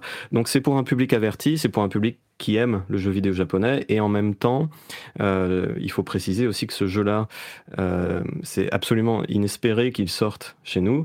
Euh, qui plus est en français. Hein. pendant longtemps, on n'a pas eu de Yakuza, même en anglais. Il y, avait, il y, avait, certains épisodes qui ne sortaient pas. Non, ah, c'est doublé uniquement en japonais. Il n'y a, il a même pas de, de voix en anglais. D'accord. pour l'immersion, et puis je pense que ça, ça, représente trop de boulot. Enfin, c'est vraiment très compliqué. Combien de temps il dure Mais, à peu euh, près, y a un... de, de, ton expérience de, de l'original? C'est très c'est très compliqué parce qu'il il dure, je dirais, il dure autant que les, que les Yakuza euh, de la même époque. Si on prend Yakuza 4 par exemple ou Yakuza même 6, euh, le 0 est un peu plus long. Mais euh, en fait, si, on, peut finir l'histoire en, une, douzaine d'heures si on veut, mais on peut y passer 40 heures. Et, c'est plutôt comme ça que ça se joue d'ailleurs, puisqu'on est sans cesse distrait par des quêtes annexes, par des personnages qui nous demandent de, goûter leur concombre ou des, Janaika, des, parades euh, païennes dans les rues, euh, enfin des trucs complètement, euh, complètement idiots. Hein. C'est un jeu. Si vous rencontrez quelqu'un qui vous demande de goûter son concombre, faut, faut, quand même faire attention. Hein. Je veux dire, c'est faut être, faut, faut pour un public averti. dans ce genre de, de demande. Yakuza est né comme une série qui était faite pour un public adulte, hmm. masculin et japonais. Ouais. Euh, c'est comme ça que Toshihiro Nagoshi l'avait lancé en 2005. Alors ça, a changé hein, depuis, euh, avec le dernier Like a Dragon, c'est beaucoup plus geek et beaucoup plus, euh, disons que c'est fait un peu pour les mêmes et, et tout ça, mais, mais voilà. Donc quand je dis public averti, c'est public averti. Ouais. Et du coup, comme nous le dit Malo dans la chatroom, on peut chanter Bakamitai, cette légendaire chanson de Yakuza, dans Ishin, donc c'est forcément Gotti. Euh, ah bah forcément, ouais. Forcément. Mais même, même, même GOAT, même, même GOAT. GOAT, euh, tout court. Même pas de cette année, mais de, de toujours. On est d'accord. Bah tout court, oui. Bakamitai, euh, à l'époque Edo, c'est indépassable. et oui, et puis, et puis il sort le... Pas, il y va au... Merde, comment s'appelle la flûte, la traditionnelle? Ah, j'oublie. Il y a le solo. oui, moi aussi j'ai oublié. Ouais. Avec les, joueurs de flûte avec le pot sur la tête euh, derrière, avec le panier sur la tête. J'ai vu un petit, euh, le petit let's play de Sumimasen euh, Combo où il passe cet extrait. C'était, c'était délicieux. Super, bah merci beaucoup Victor pour, cette, pour cet avis sur Yakuza, like, voilà, like a Dragon, Ishin, à recommander donc pour ne serait-ce que pour que Sega nous sorte un remake de Kenzan un jour. Voilà, c'est ça, achetez-le, même si vous y jouez pas, achetez-le pour ça. Oui, même si voilà, même si vous achetez-le, vous n'avez pas besoin d'y jouer, euh, vous, vous, vous, pouvez juste euh, l'acheter en, quelques exemples. Je, tiens à dire que c'était très impressionnant toute euh, cette culture euh, sur le jeu, euh, Victor. Après, j'ai compris quand tu as dit que tu avais écrit un livre dessus. Au début, je me suis dit, waouh, il connaît super bien son jeu. J'ai jamais parlé comme ça d'un jeu dans l'émission. c'est un, peu dur de passer après, j'avoue, mais bon. j'ai relu quelques. J'ai lu quelques chapitres avant l'émission. J'avais, j'avais complètement oublié. J'ai un peu préparé. La, qualité. Mais en fait, euh, dans le pays imaginaire du Japon, euh, l'ancienne capitale n'accepte que les gens d'une très grande culture et qualité. On vous fait remplir un petit, euh, un petit formulaire à l'entrée et si vous vous plantez, vous restez dehors. Donc, tout Sinon, il y a le Shinsengumi qui nous tombe dessus et puis, puis c'est fini. J'habite pas loin en plus du quartier du Shinsengumi. On peut encore visiter le, leur QG. C'est assez intéressant. Et puis on peut acheter de la bière à l'effigie de, de leur capitaine emblématique. Euh, enfin voilà, c'est le, pays aussi du, goodies, il faut pas oublier. Ouais, bien sûr. Et on retrouve tout ça justement dans Yakuza. Écoute, la prochaine fois que je passe, euh, je, j'irai y faire un tour. Super. Et du coup, bon, euh, Like a Dragon Ishin, on quitte l'univers du Japon complètement on va aller totalement ailleurs, un truc qui n'a rien à voir, un jeu de... Ah non, pardon, on me dit dans l'oreillette que c'est Octopath Traveler maintenant, avec Paul alias Tamalou. Euh, c'est vraiment l'épisode du Japon. Et Octopath Traveler 2, qui est disponible depuis quelques, quelques jours, que euh, tu as testé donc pour Jeux Vidéo Magazine, et dont vous avez fait une vidéo que j'ai beaucoup apprécié. Euh, alors, les gens connaîtront Octopath Traveler. Hein, je crois que c'est euh, c'est le premier qui a utilisé le style graphique du 2D HD, je crois. Moi, ça, ça, oui, ça a été le fait, default. Ouais, c'était ça le premier. Et euh, le 2 a été était pas mal attendu parce que bah parce que c'est un jeu qui a qui a son lot de fans. ce qu'il propose, c'est le c'est le début un petit peu. Non, c'était Bravely Default, le début des, des noms de jeux qui explique vraiment le principe du jeu. Octopath Traveler, c'est huit personnages différents dont on va suivre les histoires euh, et qui vont se retrouver pour euh, affronter euh, les, méchants du monde où on vit. Et c'est un JRPG assez classique, moderne, puisqu'on est en 2D HD, mais qu'on a donc du pixel art, etc., etc. Après cette bref, brève introduction, je me tourne vers notre spécialiste, qui a du coup écrit plusieurs livres hein, sur Octopath Traveler 1 spécifiquement. exactement, exactement. J'allais dire, c'est vrai C'est ça. Non, mais c'est pas possible. Comment mettre Trinity en pression euh, non, bah, non. oui, moi, je vais parler d'Harry Potter, donc c'est pas moi qui l'ai écrit. Hein, je vous le dis direct. Ouf, ça va. Ouf.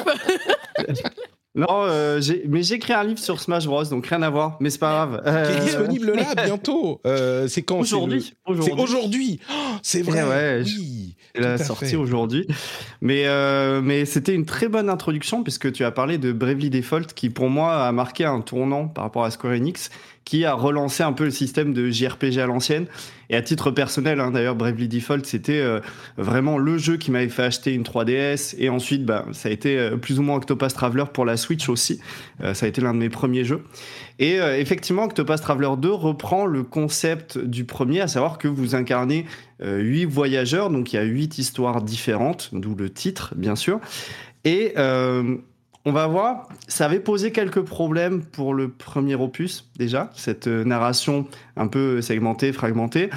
Et euh, c'était quelque chose qui avait été enfin, plébiscité par beaucoup, hein, savoir que euh, c'est très agréable de pouvoir suivre des histoires avec des personnages qui sont assez bien écrits, mais il y avait des soucis de rythme, et c'est un petit peu ce qu'on retrouve aussi, malgré tout, dans ce deuxième opus.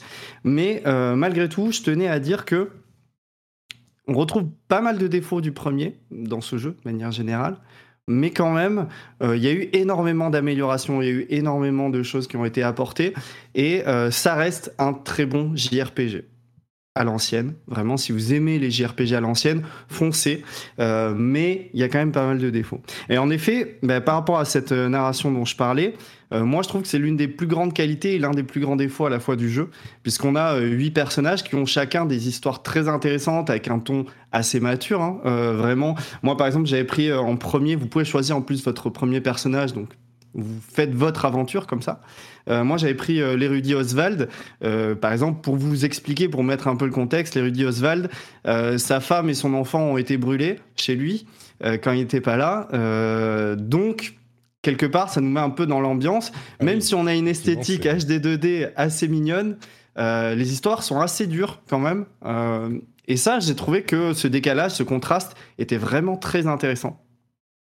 Et du coup, euh, ça nous, ça nous donne envie comme ça de poursuivre l'aventure avec chacun des personnages. Donc ça, c'est pour moi, c'est un des plus gros points positifs de cet Octopath Traveler 2. Maintenant, on en parlait, il y a le même souci en fait que dans le premier Octopath, à savoir qu'on suit huit histoires qui sont pas vraiment liées entre elles. Là, ils ont mis davantage de choses pour les rassembler un peu, mais il n'y a pas trop cet effet, euh, euh, voilà, on part à l'aventure pour une grande quête unique. Mm. Mais c'est ça qui manque un peu, euh, du coup, on, sont des assemblages. Et, c'est d'autant plus visible dans la structure narrative, puisque, en fait, la carte est découpée, puis après, on nous dit, bah tiens, va à tel endroit, tu feras le chapitre 3 de tel perso, va à tel endroit, tu feras le chapitre 2 de tel autre, etc., etc. Et, euh, il y a ça, de, faire les, de faire avancer les chapitres des différents persos à notre, à notre rythme ou selon le choix qu'on va faire ou ça Oui, mais euh, oui et non en fait, et c'est ça qui est un peu dommage. Moi, je trouve que ça aurait été bien de pouvoir choisir, par exemple, d'avancer toute la quête d'un personnage d'affilée. Et là, en fait, il y a des paliers de niveau. Donc, euh, on va dire, pour accéder au chapitre 3, faut être niveau 20. Pour accéder au chapitre 4, faut être niveau 32 avec tel autre, etc. Mais c'est pour des questions narratives, j'imagine, parce qu'on ne peut pas non plus, euh, si l'histoire va être interconnectée, on ne peut pas finir l'histoire d'un des personnages avant d'avoir euh, fini celle des autres. À moins qu'on comprenne rien, à la limite, et c'est huit histoires qui se déroulent en parallèle, et on comprend des trucs après, ça pourrait être intéressant aussi, mais, mais c'est pour ça qu'on doit, qu'on doit être d'un certain niveau pour continuer le, chapitre d'un perso euh, ou, Non, pas du tout. justement, ce sont huit histoires qui sont séparées. Et, ah, ça se rejoint euh, pas du peuvent... Juste, bon, enfin vers la fin, mais voilà, on ne peut pas trop en parler, mais, euh, mais sinon on peut suivre l'aventure de chacun vraiment de manière totalement déconnectée. Et c'est là où j'aurais apprécié personnellement qu'on puisse suivre l'aventure, je sais pas, par exemple, je parlais d'Oswald tout à l'heure, il y a Ikari qui essaie de reconquérir son royaume. Moi, j'aurais, j'aurais apprécié, par exemple, la suivre d'une traite, pas, pas être obligé de faire d'autres quêtes, d'autres personnages avec qui j'avais peut-être moins d'affect, mais pour pouvoir progresser et être à niveau suffisant pour pouvoir faire la suite. Et en fait, il y a ça, puis aussi, il faut savoir qu'il y a huit personnages, et euh, on a un certain nombre de chapitres avec chacun d'entre eux. Et le truc, c'est que la structure narrative est, similaire. Euh, alors, on est sur du JRPG classique, donc ça plaira aussi à beaucoup hein, par rapport à ça, mais en fait, on arrive dans une ville, il y a un dialogue qui se lance, on parle, euh, il y a quelqu'un qui va un peu s'énerver, on va partir dans un donjon qui sont trop courts, malheureusement. Moi, je trouve mmh. ils sont vraiment assez euh, brefs. Et en fait, après, voilà, il y a un boss. Et il y a une petite cinématique où il parle, et puis après, hop, on passe à un autre chapitre. Et en fait, il faut imaginer, il faut imaginer ça répété euh, pour les huit personnages et pour les différents chapitres. Donc ça fait, c'est un peu redondant, quoi, sur le long terme. J'ai l'impression que tu es un petit peu en train de dire euh, il est bien pour le principe et qu'il y a tellement de mais que je doute du fait qu'il soit bien. Tu l'as bien aimé quand même. Euh. Mais oui, oui, je l'ai beaucoup aimé. Et en fait, mm. c'est ça qui est vraiment dommage, c'est que le jeu n'a quasiment aucun défaut. Mais le seul qu'il a, je trouve, c'est un qui est assez problématique. Parce qu'après, le jeu est vraiment magnifique. Euh, moi, je l'ai fait sur PS5. Euh, il est d'une fluidité exemplaire. Si on aime les gros pixels qui tâchent, alors là, franchement, on va être vraiment gâté. L'exploration est très agréable. On peut aller un peu où on veut. Et pour le coup, on sent qu'on a une certaine liberté à ce niveau-là. Et puis, euh, le système de combat est euh, vraiment à l'ancienne. Donc, moi qui adore les JRPG à l'ancienne, j'étais ravi. Euh, vraiment, on a quelque chose d'assez poussé en plus, avec un système de classe de personnalisation très intéressant. Mais il y a ce gros mais pour moi qui est là. Hmm. Alors, moi, personnellement, j'avais pas joué au premier, mais je sais que mon conjoint m'avait fait part du fait qu'il y avait vraiment, si je me rappelle bien, tout un truc qui faisait que si tu faisait mal le jeu, on va dire, tu te retrouvais en énorme galère à la fin, voire à ne pas arriver à le terminer. Est-ce que c'est toujours le cas euh, ou est-ce qu'ils ont rendu ça un petit peu plus accessible? Alors le jeu est malgré tout plus accessible, mais il reste quand même assez compliqué. Donc il faut vraiment, effectivement, tu, tu, peux pas faire n'importe quoi. Et clairement, euh, mais ça va avec cette tradition du JRPG à l'ancienne. Moi personnellement, ça m'a pas gêné, mais effectivement, ça pourra en rebuter certains. Après, c'est simplement, en fait, j'ai l'impression que euh, moi je l'ai fait sur PS5 et je pense que c'est un jeu à picorer. Euh, du coup, sur une console portable, c'est pour ça que le premier était exclusif à la Switch au départ. Et je pense que euh, le 2 a été conçu sur le même modèle, mais du coup, se mettre dans son salon et faire enchaîner 3-4 chapitres d'affilée qui se répètent un petit peu, c'est moins agréable que par exemple se faire un petit chapitre par-ci par-là sur sa Switch. Mm. Je sais pas si je vois ce que tu veux dire. Sur, sur Switch, PC, PlayStation 4 et 5, mais pas Xbox. C'est ça, tout à fait. Ok. D'accord. Du, coup, une autre question que j'aurais à te poser, c'est le système de combat. Est-ce qu'il est intéressant? Est-ce qu'il a des spécificités? Euh, Est-ce que ça, c'est un point notable ou c'est juste Oui, tout à fait. Euh, bah, alors, euh, bon, il est très classique. Hein, on a vraiment un système de JRPG tour par tour. Mais tout à l'heure, tu parlais de Bravely Default. Ils ont un peu. Enfin, le système d'Octopus Traveler mélange un peu celui. Enfin il mélange un peu celui de Bravely Default avec celui de Persona, à savoir que par rapport à Bravely Default, euh, vous accumulez des actions en plus à chaque tour et que vous pouvez utiliser pour faire des grosses attaques ou pour attaquer plusieurs fois d'affilée. Et il y a un système de failles sur les ennemis. Il faut trouver quelles sont leurs faiblesses pour pouvoir les exploiter et ensuite leur faire plus de dégâts. Eux, ils ne pourront pas agir pendant ce, moment-là. Et là, on a rajouté en plus un système de compétences uniques à chaque personnage qui s'active. C'est un peu une sorte de limit break. En fait, plus vous prenez des dégâts ou vous en faites, euh, y avait accès euh, facilement. D'accord. Donc c'est euh, c'est quand même euh, un système de combat fun. Tu dis il a que des qualités à part ce petit défaut. Une, une dernière, enfin ce petit défaut, ce défaut important. Mm. Une chose que j'ai entendue, moi j'ai pas joué au premier, mais une chose qu'on reprochait, c'est qu'il y avait des interactions entre tous les personnages en fait, et que du coup ça faisait énormément de remplissage. Là, ils ont limité les interactions fortes euh, en couple, en fait. Enfin, en couple, je dis en, binôme de personnages, c'est ça? Donc, est-ce que. Ben, euh, alors, euh, justement, dans le, en fait, dans le premier, beaucoup trouvaient que c'était un peu superficiel. Enfin, c'est-à-dire qu'ils les faisaient parler, mais voilà, c'était oh, une conversation. Ah, toi aussi, tu aimes les pierres. Ah, ben moi aussi, j'aime les pierres. C'est génial. voilà, donc. Bon, c'était un peu ça. Et c'est du hmm. coup, bon, ben, par rapport aux enjeux et autres, c'était un peu limité. Euh, là, ils ont, ils ont quand même fait un, effort dans ce sens-là, à savoir qu'il y a des quêtes communes, etc. Donc, euh, il y a, y a, quand même un effort. Maintenant, après, il faut savoir que ce sont vraiment huit histoires séparées. Mais encore une fois, euh, le jeu, euh, regardez-le, même graphiquement, il est incroyable. Les musiques sont euh, sublimes. C'est par le même compositeur que celui des du premier opus. Donc, si vous avez apprécié les compositions musicales du premier, là, vous allez adorer. Vraiment, le jeu, en fait, est un bijou technologique et un bijou en termes de JRPG.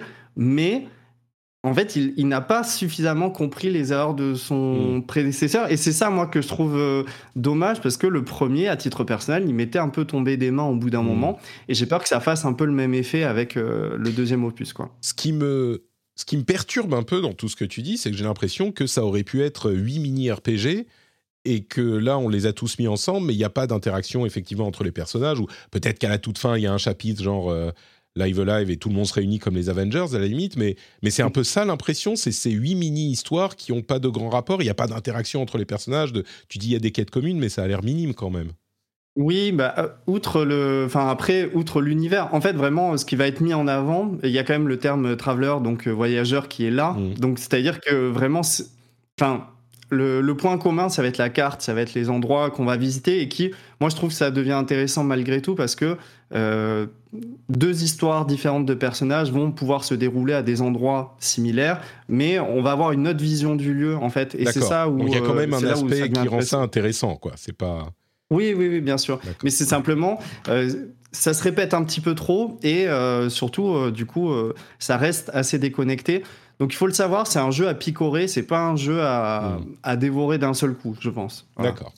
Bon, il y a une démo disponible en plus, je crois, sur toutes les plateformes, donc euh, vous pouvez aller y jeter un petit coup d'œil euh, avant de vous, de vous décider. Merci beaucoup, Tamalou, pour cette, euh, tes, tes impressions sur Octopath Traveler 2.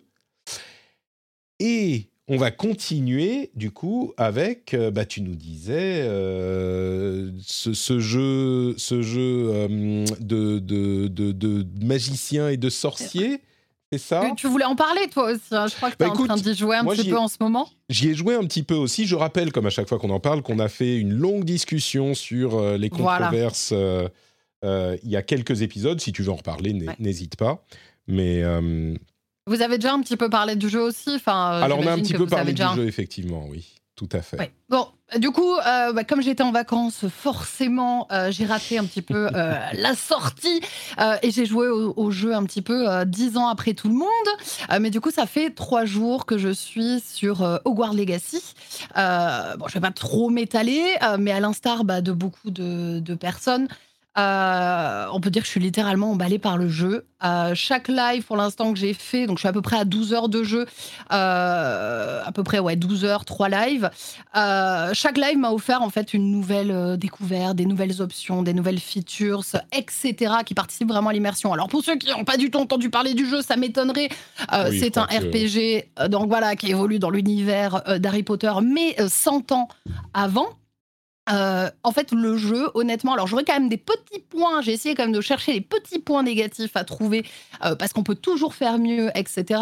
Euh, mais en ce qui concerne les points positifs, bah, le jeu forcément est incroyablement beau. Moi, je l'ai pris sur PS5 pour m'éviter les petits problèmes, les petits désagréments d'optimisation qu'il y aurait pu y avoir. je trouve que ça nous happe assez rapidement.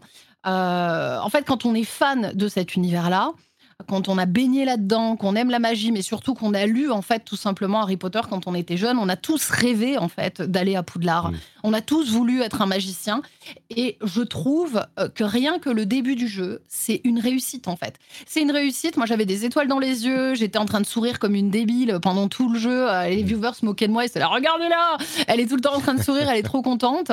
Euh, mais en vrai, tout est est, bien pensé pour qu'il y ait à la fois ce fan service qui fait que bah voilà, tu vis des choses qui dans un autre jeu n'auraient pas été utiles, mais là elles le sont. Donc tu vas aller en cours. Euh, qui a envie d'aller en cours à part dans Harry Potter, tu vois? Euh, Et ben voilà, là on est content d'aller en cours, de découvrir justement chaque matière qu'on a connue quand on était jeune, etc. Euh, forcément, il y a aussi la, cérémonie du, du, du, choix pot, etc. Le choix de la de la maison. Enfin voilà, tout ce début chez Pouf Souffle. Oh, ma, ma, ma sœur de Pouf Souffle, moi aussi.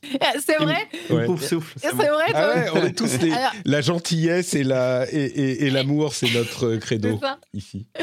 C'est ça. Moi, j'avais fait le test du coup sur Wizard World, euh, le, site officiel, etc., pour euh, savoir vraiment quelle maison j'étais. Alors à la base, je trouvais que Pouf Souffle, c'était nul. Et puis finalement, quand j'ai lu la description, j'étais là. Ouais, c'est quand même un peu moi. Euh, pareil, moi, le, le chapeau, le choix-peau, c'est ça en français Il m'a dit, il m'a dit, oh, je pense que t'es plutôt Pouf Souffle. Je me dis, mais qu'est-ce que c'est que ces conneries Attends, moi, j'ai pas Ravenclaw ou un truc, tu vois, genre. et, et puis j'ai lu, c'est genre, ah, vous êtes, vous croyez au pouvoir de l'amitié, de la gentillesse? Je me dis, ah, bon, bon, Ah oui, c'est vrai, c'est exactement moi. J'aime les animaux, j'aime la nature. En plus, Pouf Souffle adore les animaux. Donc, forcément, euh, je, suis, euh, je suis Pouf Souffle. Donc, moi, je, voilà, J'en suis à 12 heures, mais euh, j'ai déjà découvert, bah, ne serait-ce que. je ne m'étais pas spoilé, hein, rien du tout, justement. Oui, donc J'ai juste vu que les gens. Hein. Voilà, je ne vais pas vous spoiler. et, et, du coup, j'avais juste vu que les gens disaient que c'était incroyable. Et honnêtement, il y a un nombre de, choses qui s'ajoutent au fur et à mesure. Tu vois, il y, a, les cinq premières heures où c'est vraiment toute la mise en place un petit peu de l'histoire, hein, parce qu'il y a quand même une histoire qui, je trouve, prend en plus en saveur au fur et à mesure. On a envie de savoir ce qui se passe. Euh, mais il y a des, des features qui se rajoutent comme ça.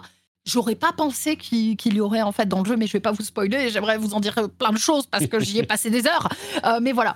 Euh, cependant, euh, bon, moi j'ai à peine exploré le début de la carte, donc on, peut, on peut dire aussi que, honnêtement, chaque endroit, chaque, chaque lieu présent à la base dans la licence est hyper bien retranscrit. c'est bah, voilà la première chose. Forcément, je suis un peu dark. Hein. la première chose que j'ai voulu faire quand j'ai eu mon balai, c'est aller dans la forêt interdite, bien évidemment. voilà, j'étais obligée, je me suis fait exploser la gueule, mais c'était c'était génial et, et, je trouve qu'ils ont vraiment réussi à retranscrire une, une, belle ambiance. Cependant, si j'avais des choses à reprocher au jeu, avec mes petites 12 heures de jeu qu'il me tarde de continuer, euh, il y a deux choses. Donc, la première, c'est qu'au début, quand j'ai commencé à jouer, je me disais, non, mais tous ces élèves sont hyper sympas, en fait. Et, je trouvais, non, mais tu vois, là, là non, mais j'ai exactement la même remarque, j'allais dire la même chose. Tu vois, et, en fait, bon, là, je commence un peu à avoir, tu vois, deux, trois qui sont un peu, euh, un peu, mm. comment dire, euh, un peu, un peu chiants. Euh, mais, mais je trouvais qu'au début, tout le monde était hyper sympa. Et, je trouvais que c'était un peu lisse, en fait, en termes de personnalité. C'était vraiment, ah bah moi, je suis super gentil et je suis super intelligent, ou je suis super gentil et rigolo. Mais en fait, ils sont tous super gentils. Et c'est pas comme ça que ça se passe à l'école. Mais c'est ça. sur, ce point ça m'a vraiment, même au-delà de tous les élèves, euh, tout le jeu, ça m'a fait penser un petit peu à Destiny 2 au lancement, où tu es le super-héros sauveur de tout et tout le monde t'aime et tout le monde fait des blagues. Et là, c'est vraiment Oh, mais vous êtes euh, l'élève qui arrive en cinquième année, euh, bravo, vous êtes tellement intelligent, c'est fou, vous, avez, vous devez être un élève de talent. Et il y a un des problèmes des, des, des, jeux de rôle en open world où il y a tellement de conversations qu'ils n'ont pas pu faire du motion capture du visage. Et donc tout le monde te regarde avec un visage un petit peu figé. Le, lip syncing est pas mauvais, mais t'as que la bouche, la, bouche qui bouge et qui fait avec cet accent en plus anglais. Je sais pas si tu joues en français ou en anglais, mais en anglais, c'est l'accent anglais mais le plus bénet possible. Euh, et c'est limite.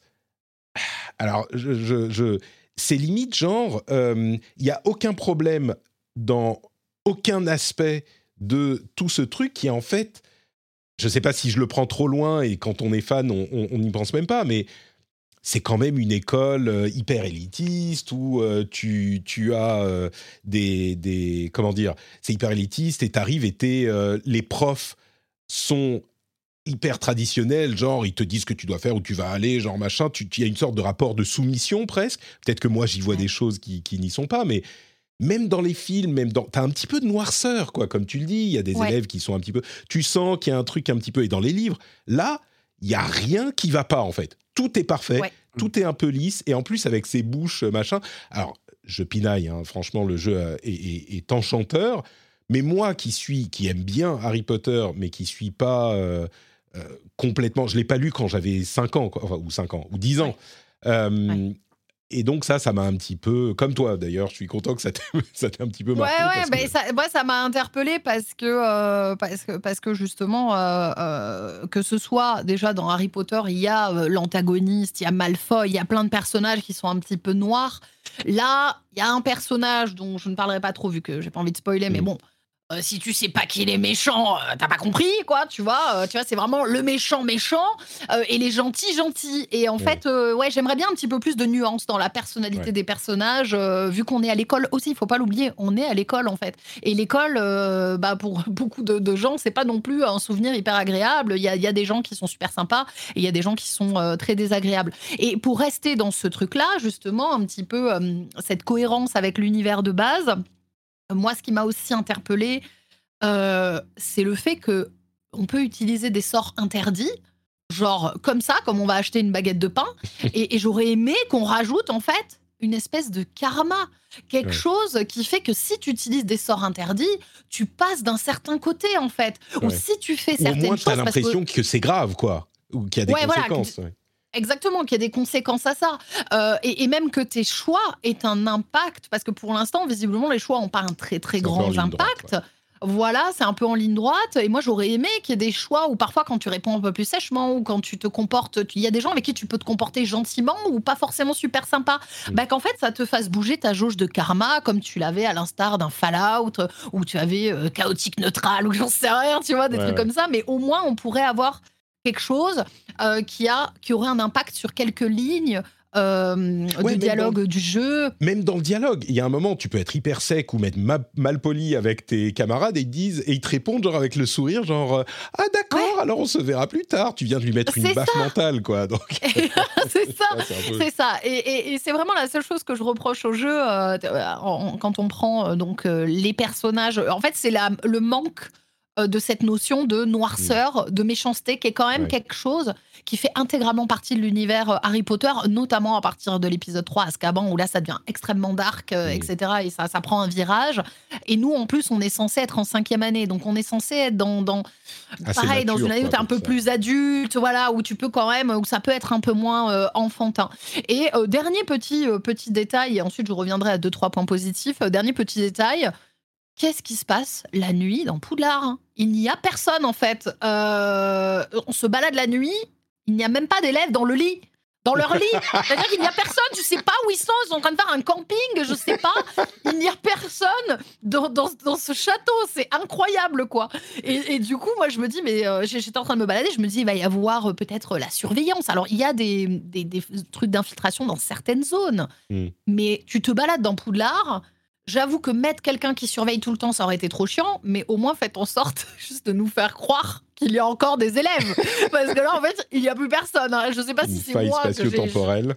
Ouais, ou alors ils sont allés se bourrer la gueule dans la forêt interdite, peut-être, je ne sais pas. mais euh, tu voulais peut-être dire quelque chose, pardon, euh, Tamalou? J'ai vu. Euh, ah non, non, du tout. Non, ah, j'ai cru, que tu voulais, cru que tu voulais réagir. euh, hormis ça, euh, honnêtement, euh, pour moi, c'est euh, c'est vraiment je chipote. Hein. Voilà. Parce qu'à un moment, quand le jeu est très bon, il faut chipoter. Tu vois, donc je chipote sur du détail.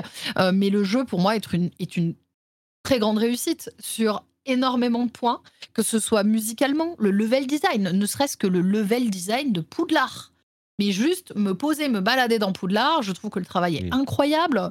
Euh, la, façon de recréer, mais aussi imaginer des endroits bah, qu'on n'aurait pas forcément vus euh, dans les films, euh, qui ne sont pas forcément décrits d'une certaine façon. de façon précise dans le livre.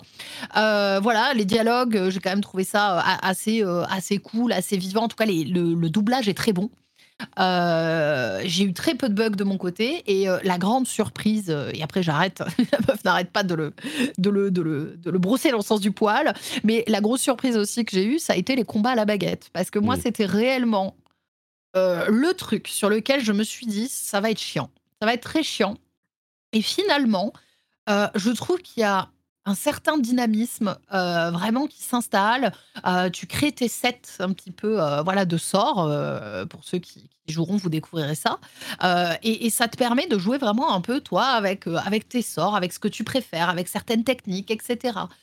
donc grosse surprise sur les combats à la baguette. Et honnêtement, je pensais quand on a annoncé au début Harry Potter avec enfin Hogwarts Legacy avec en plus de ça un studio moi, personnellement, j'en avais pas forcément entendu beaucoup parler. Euh, je me suis dit, je n'espère pas, mais ça pue le pétard mouillé en fait. Mmh. Vraiment parce que on a tellement eu de déceptions.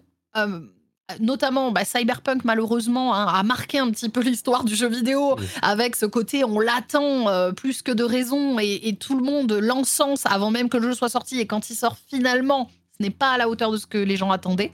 Ben, J'avais un petit peu cette appréhension là et bah, c'est trop bien de se faire euh, surprendre pardon, euh, dans l'autre sens, quoi.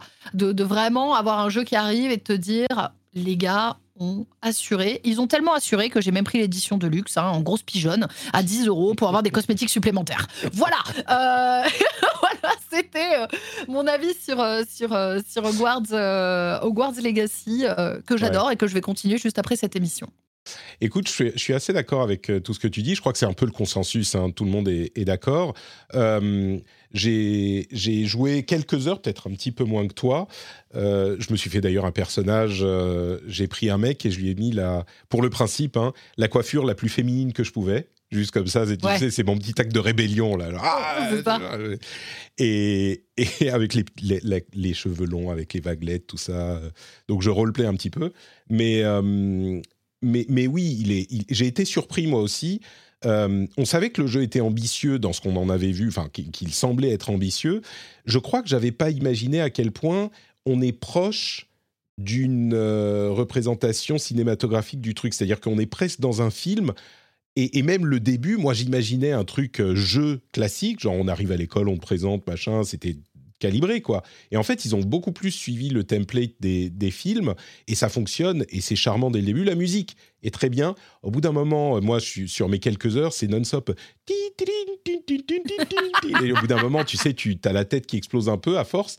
Mais euh, dans l'ensemble, au-delà de ces petits défauts, le, jeu est une réussite pour les fans d'Harry Potter, une réussite euh, éclatante, mais vraiment éclatante. Pour les gens, c'est encore une fois le consensus, pour les gens qui sont pas fans, mais disons que, je sais pas, c'est difficile de pas être au moins un petit peu charmé par le truc. Si vous êtes complètement hermétique à Harry Potter, bon, euh, oui, forcément, c'est pas pour vous, c'est un jeu Harry Potter. Mais moi, qui je me considère pas comme un, fan, mais j'aime bien la série, je trouve ça euh, assez bien foutu et assez intéressant eh ben c'est difficile de pas être charmé par le truc, même en n'étant pas super fan. Alors, je vais peut-être pas aller au bout, mais, euh, mais je trouve que la réussite est assez claire. Quoi. Ouais, tout à fait. Ah, et c'est très intéressant ce que tu disais, Trinity, justement, parce que euh, moi, c'est vrai que c'était l'une de mes craintes que ce soit un vrai pétard mouillé. Et euh, pour une fois, en effet, qu'on est surpris dans le bon sens avec un jeu aussi attendu, c'est vrai que ça fait du bien. Il n'y a plus qu'à attendre que Tears of the Kingdom fasse la même, et puis, et puis voilà, c'est bon. oui, alors sur celui-là, on, va, oh, on va éviter de commenter, il reste que quelques mois à attendre.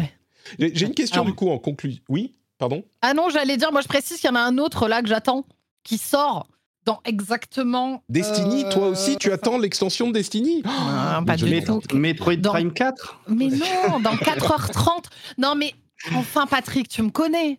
Dans 4h30 Qu'est-ce qui sort dans, dans 4h30 Qu'est-ce qui, qu'est-ce qui sort? Alors, un, un, jeu, jeu... forcément.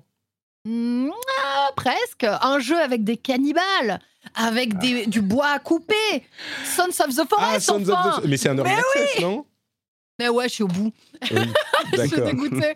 Ouais, ouais, il, il, sort en early access. Enfin, ça a été un peu le, le petit. Euh, c'est la petite surprise, mais là, c'est un petit peu la petite mauvaise surprise. Hein, euh, à, deux semaines du jeu, euh, les devs nous annoncent que finalement, ce sera un early. Mais ouais, il sort, il sort dans 4h30. Voilà, je suis en train de me gratter au sang, là. J'attends, là. j'ai juste vu une, un ou deux trailers. ça a l'air. c'est bon, survie et, et, zombies. c'est vachement. comment dire c'est un peu homme euh, torse nu qui survit dans la forêt. J'ai eu l'impression d'être dans la taïga russe, tu vois. C'était ou dans le, dans le nord de la Finlande. Euh, ce qui, bon, moi, ne me dérange pas vraiment, mais euh, c'est vraiment. on y va, quoi. Je vais prendre cinq minutes pour te faire un, speech. c'est important, là, vraiment. notre Patrick, je ne peux pas entendre ça. Non, alors, The Forest, c'est un jeu de survie, effectivement, tout ce qu'il y a de plus à la base classique, mais lui, il a, il a vraiment redonné un coup de boost, en fait, au jeu de survie. Ah, c'est vraiment devenu une référence. C'est une sorte de suite de The Forest, ah c'est ça? D'accord, mais je ne savais pas du tout, ok. Tu savais pas Alors c'est la suite en fait, tout simplement. Euh, pour ceux qui n'ont pas connu The Forest, euh, jeu de survie qui se passe sur une île où vous avez votre avion qui s'est craché, votre enfant, euh, vous êtes vous êtes que deux survivants, hein, vous et votre enfant. Votre enfant, vous le voyez se faire enlever par une, sorte d'autochtone. voilà, on, comprend que c'est plutôt une tribu qui habite par là. Et notre objectif va être de le retrouver. donc sur fond d'histoire qu'on peut débloquer un peu comme on veut en fonction qu'on comment on explore la carte, on va trouver des pièces du puzzle au fur et à mesure, ça peut être dans l'ordre, dans le désordre, et en même temps, nous, on va survivre. Donc, vous pouvez vous focus sur l'histoire, vous pouvez vous focus sur la survie, sur la construction, euh, construire des châteaux forts, faites ce que vous voulez. Euh, et c'est un jeu qui a vraiment marqué euh, le, jeu de survie de par ses mécaniques, etc.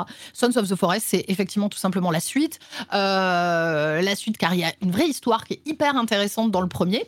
Et là, on reprend avec des nouvelles mécaniques, des nouveaux, plein, plein de, une refonte graphique forcément incroyable, plein de nouvelles choses en fait qui s'ajoutent. donc le jeu promet vraiment euh, d'être euh, d'être assez incroyable. Bon, maintenant, on verra euh, avec leur Access, mais c'est réellement la référence des jeux de survie. C'est-à-dire que tu, tu c'est un jeu qui est accessible à tout le monde et c'est devenu en l'espace de six ans, alors que le jeu, moi, j'y ai joué à l'époque quand il est sorti, il était cassé. C'est-à-dire qu'ils ont sorti leur lit, le jeu était injouable. Et en six ans, bah, le jeu est devenu la référence des jeux de survie. Donc voilà, Jouez à The Forest, il coûte 3 euros, je crois, là sur Steam. Testez-le et après jouez à Sons parce que ça va être génial. Très bien. tu l'as bien vendu. Hein. si j'aimais les jeux de survie, je, me plongerais dedans, je pense. Euh, en plus, tu peux jouer en coop mais ouais, mais il y a des trucs hyper intéressants, genre, enfin, c'est des détails, mais la manière dont on pose les euh, rondins de bois, ça se, ça se met en place. Je sais pas, c'est, t'as, as vraiment l'impression de construire ton truc, c'est tout con, mais euh, tu poses les barrières, ça pose les barrières une à une, euh, tu transportes ton, je sais pas, il y a des trucs et t'as pas. Ça fait partie des, améliorations en fait qu'ils ont apportées parce qu'avant tu mettais, t'avais ton ton tronc et tu le posais, ça se posait comme ça. Là, ils ont vraiment travaillé sur les animations euh, de construction de tout ça, ce qui apporte un côté hyper, euh, beaucoup plus réaliste, hein, bien que le jeu soit pas réaliste à proprement parler. Euh, mais ils ont énormément bossé là-dessus. Ouais. Et puis en plus, voilà, on joue des nouveaux personnages un peu en rapport avec la fin de The Forest 1. Mmh. C'est pour ça que je conseille de le faire en premier. mais de toute façon, dès que tu avais parlé de Cannibal, moi tu m'avais convaincu. C'est parti. Très bien. Bon, bah écoutez, merci à tous pour euh, tous ces avis sur les jeux auxquels vous avez joué ces derniers temps. Je pense qu'on arrive gentiment à la fin de cette, euh, de cette partie. Et on va donc enchaîner sur la dernière, euh, la dernière qui est le reste de l'actu qu'on va couvrir rapidos. on parle de petits sujets un petit peu plus vite. Il y a euh, plusieurs euh, state of play and the likes euh, qui vont arriver dans les jours à venir. là, aujourd'hui, il y a Sony qui va, diffuser un state of play pour parler de jeux PSVR 2 euh, je ne l'ai pas mentionné d'ailleurs, mais on a parlé en, grande longueur du PSVR 2 la semaine dernière. Donc, si vous voulez, je sais qu'il est sorti hier, mais du coup, si vous voulez l'avis de Cassim sur le PSVR 2 qu'il a testé pour Frandroid, vous pouvez l'écouter la semaine dernière, enfin dans l'épisode de la semaine dernière. Mais il y aura donc des jeux PSVR 2 de partenaires de Sony. Et là, forcément, tous les yeux sont tournés vers Valve pour voir si c'est si, Half-Life Alix sera euh, annoncé sur PSVR 2, moi je le verrais bien annoncé pour la fin de l'année, ça vendrait du, matériel, mais à voir. Euh, c'est un petit peu genre, euh, s'il y a ce jeu, tout va bien, s'il n'y a pas ce jeu, c'est sur ça que joue la, la popularité du PSVR 2. il y aura aussi des jeux third party indie et aussi un long, une longue vidéo sur Suicide Squad, Kill the Justice League, qui me m'inquiète un petit peu, mais on verra. Il y a Tamalou qui fait euh, ouais. Ouais. non, mais j'étais un gros fan des, euh, des précédentes productions euh, avec les Batman, les des et tout, et c'est vrai que je ne sais pas quoi en penser. J'avoue, j'attends d'en voir plus, mais ça me fait un peu peur aussi. ce soir, tu sauras un peu plus quoi en, quoi en penser, on imagine. Entre parenthèses, PSVR 2, il y a euh, Gran Turismo 7 qui est maintenant compatible. Il y a une cinquantaine de jeux, alors beaucoup de portages, mais qui sont disponibles sur PSVR 2 et No Man's Sky qui est également euh, compatible PSVR 2 depuis son update gratuite d'il y a euh, quelques heures. Donc, le, si vous avez un PSVR 2, vous avez quand même de quoi faire. Victor, j'imagine que bien sûr, tu t'es jeté sur le PSVR 2 euh, tu étais à ton big caméra euh, du coin et, tu es reparti avec trois exemplaires euh, dès ce matin. Non, non, non, non, non, malheureusement. J'avais déjà eu pas mal de mal à avoir une PS5 au Japon, mais ah oui, mais, mais oui, je l'essaierai avec plaisir. J'essaierai avec plaisir. quand, quelqu'un te le fait gratuitement, c'est ça voilà, c'est ça. J'attends qu'on me le file gratuitement. euh, investissement. Mais euh, j'ai, euh, en fait, parmi mes connaissances, un, studio de jeux vidéo indé euh, qui est basé à Kyoto, qui s'appelle 17-bit, qui, qui, a sorti un jeu qui s'appelle Song in the Smoke. C'est justement un jeu de de survie, c'est un survival, que j'aimerais bien essayer justement. Donc ça fait partie des, quelques jeux que j'aimerais bien essayer si toutefois j'arrive à mettre la main sur un, sur un VR2 écoute, on attendra les promos. Moi aussi, je me dis, euh, là, non, mais on attendra les promos de Noël. Peut-être qu'il y aura des bundles avec des jeux qui, pourront nous convaincre. Euh, Pokémon Presents Livestream pour euh, lundi prochain, je crois, c'est ça, le 27. c'est Pokémon Day. Donc on risque d'avoir des nouvelles de, bah, peut-être, Pokémon rouge et bleu sur la, la, console virtuelle du Switch Online, possiblement, mais surtout aussi le, nouveau, le prochain Pokémon, parce que là Bon, bah, Violet et Scarlet, il est arrivé. Peut-être une extension pour Scarlet et Violet. Et puis, euh, un nouveau jeu pour cette année, parce qu'il faut au minimum un jeu Pokémon par an. Là, 2023, pour le moment, il n'y a rien. Euh, également un Nintendo Direct le 9 mars pour le jeu Mario, et ils ont précisé, et il n'y aura pas de... On va, pardon, je dis le jeu Mario, le film Mario. Et justement, ils ont dit, hein, ils ont été précis, c'est bien euh, mm. manager les expectations, comme on dit en, anglais. On va pas parler de jeu. Donc, calmez-vous. Mario Odyssey 2, non. machin, non. C'est le film uniquement. Très bien. Et Mais Miyamoto a quand même évoqué brièvement l'impossible futur Mario après, lors d'une interview récemment. Impossible futur Mario, tu veux dire que Miyamoto a dit qu'il y aurait peut-être un jeu Mario un jour, un Incroyable. nouveau jeu Mario?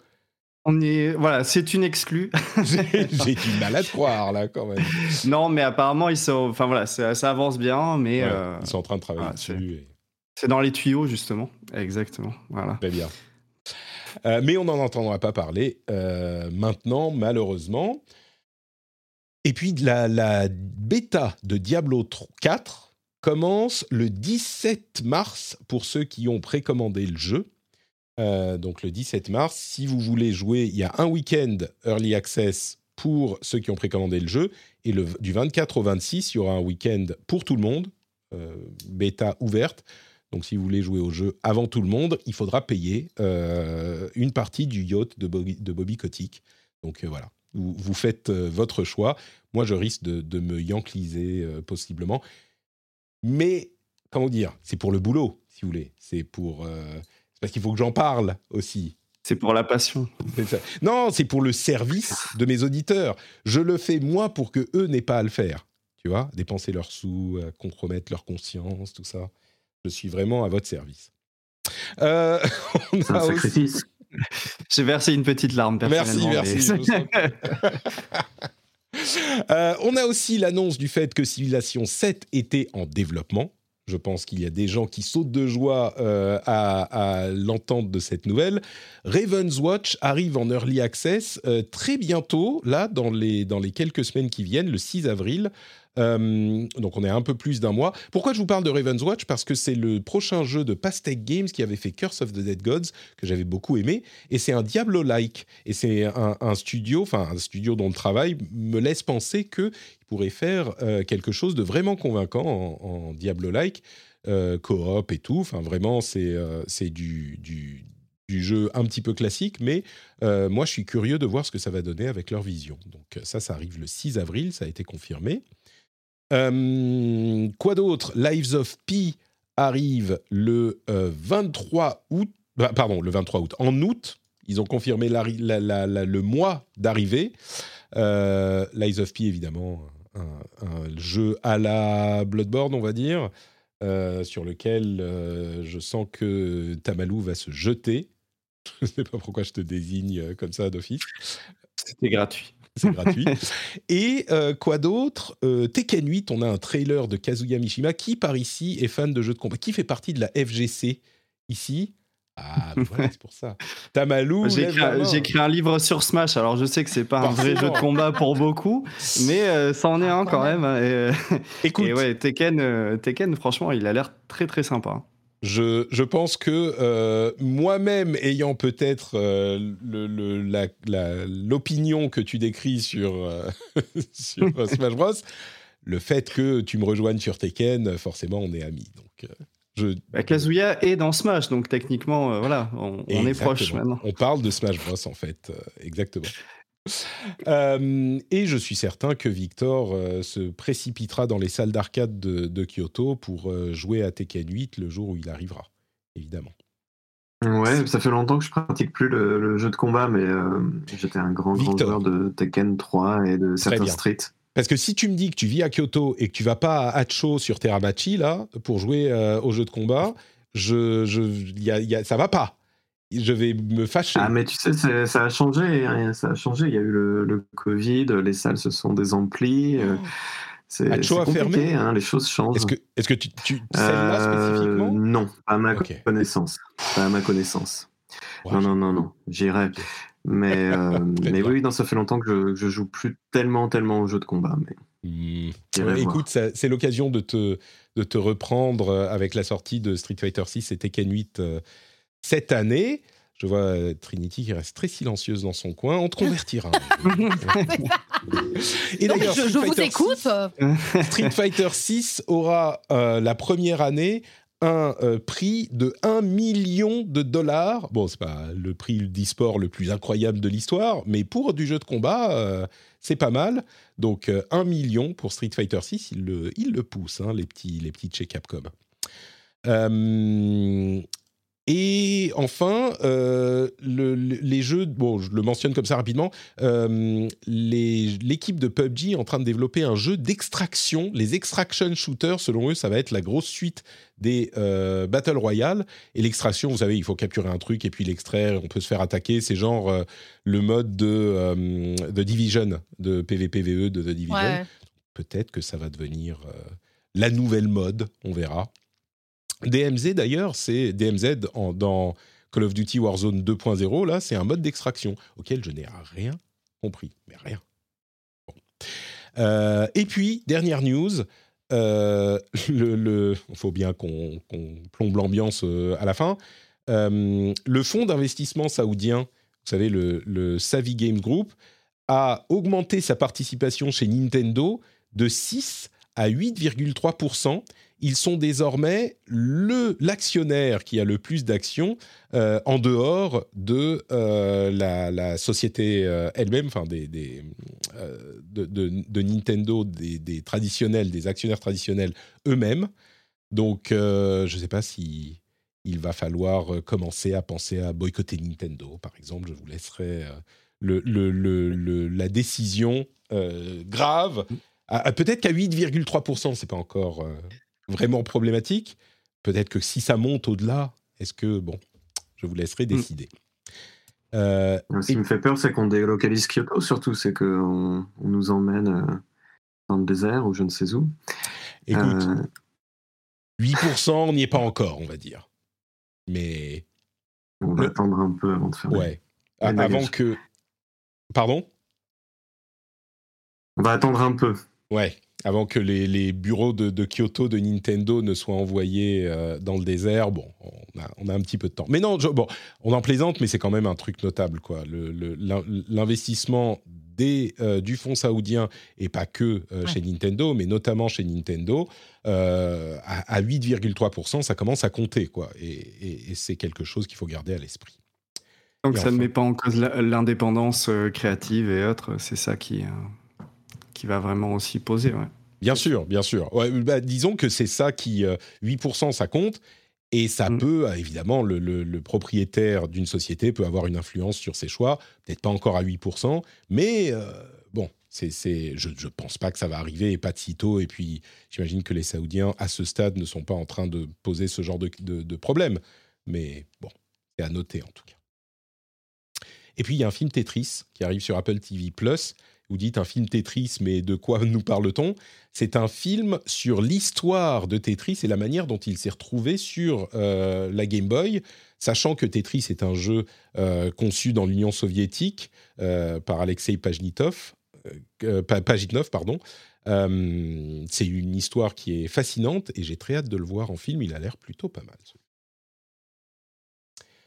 Et voilà c'est la fin de notre épisode. Merci à vous tous de l'avoir suivi. Merci à tous mes co-animateurs de talent et de charme d'avoir euh, été là jusqu'au bout. Et en parlant de charme, je vais donner aux plus charmants d'entre eux l'occasion de nous dire où on peut le retrouver. et c'est le petit dernier dont je parle, c'est Tamalou. Est-ce que tu pourrais nous dire où on peut te retrouver sur Internet Et puis J'ai cru, que tu dire plus. J'ai cru que tu allais dire plus de charme que de talent, mais.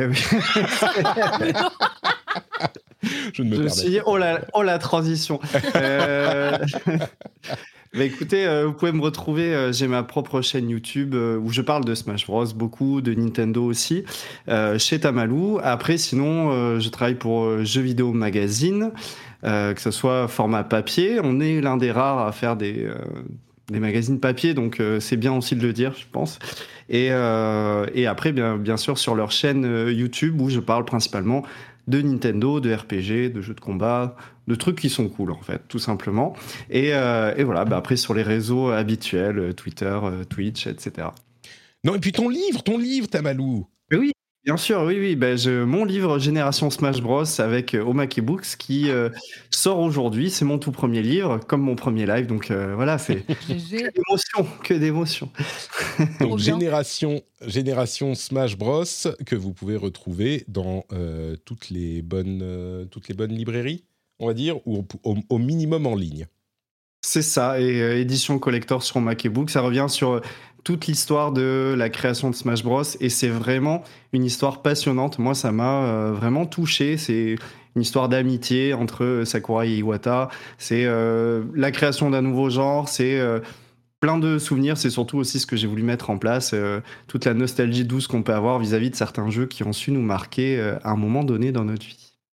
Super, merci beaucoup de nous avoir prêté un petit peu de ton temps pour cet épisode.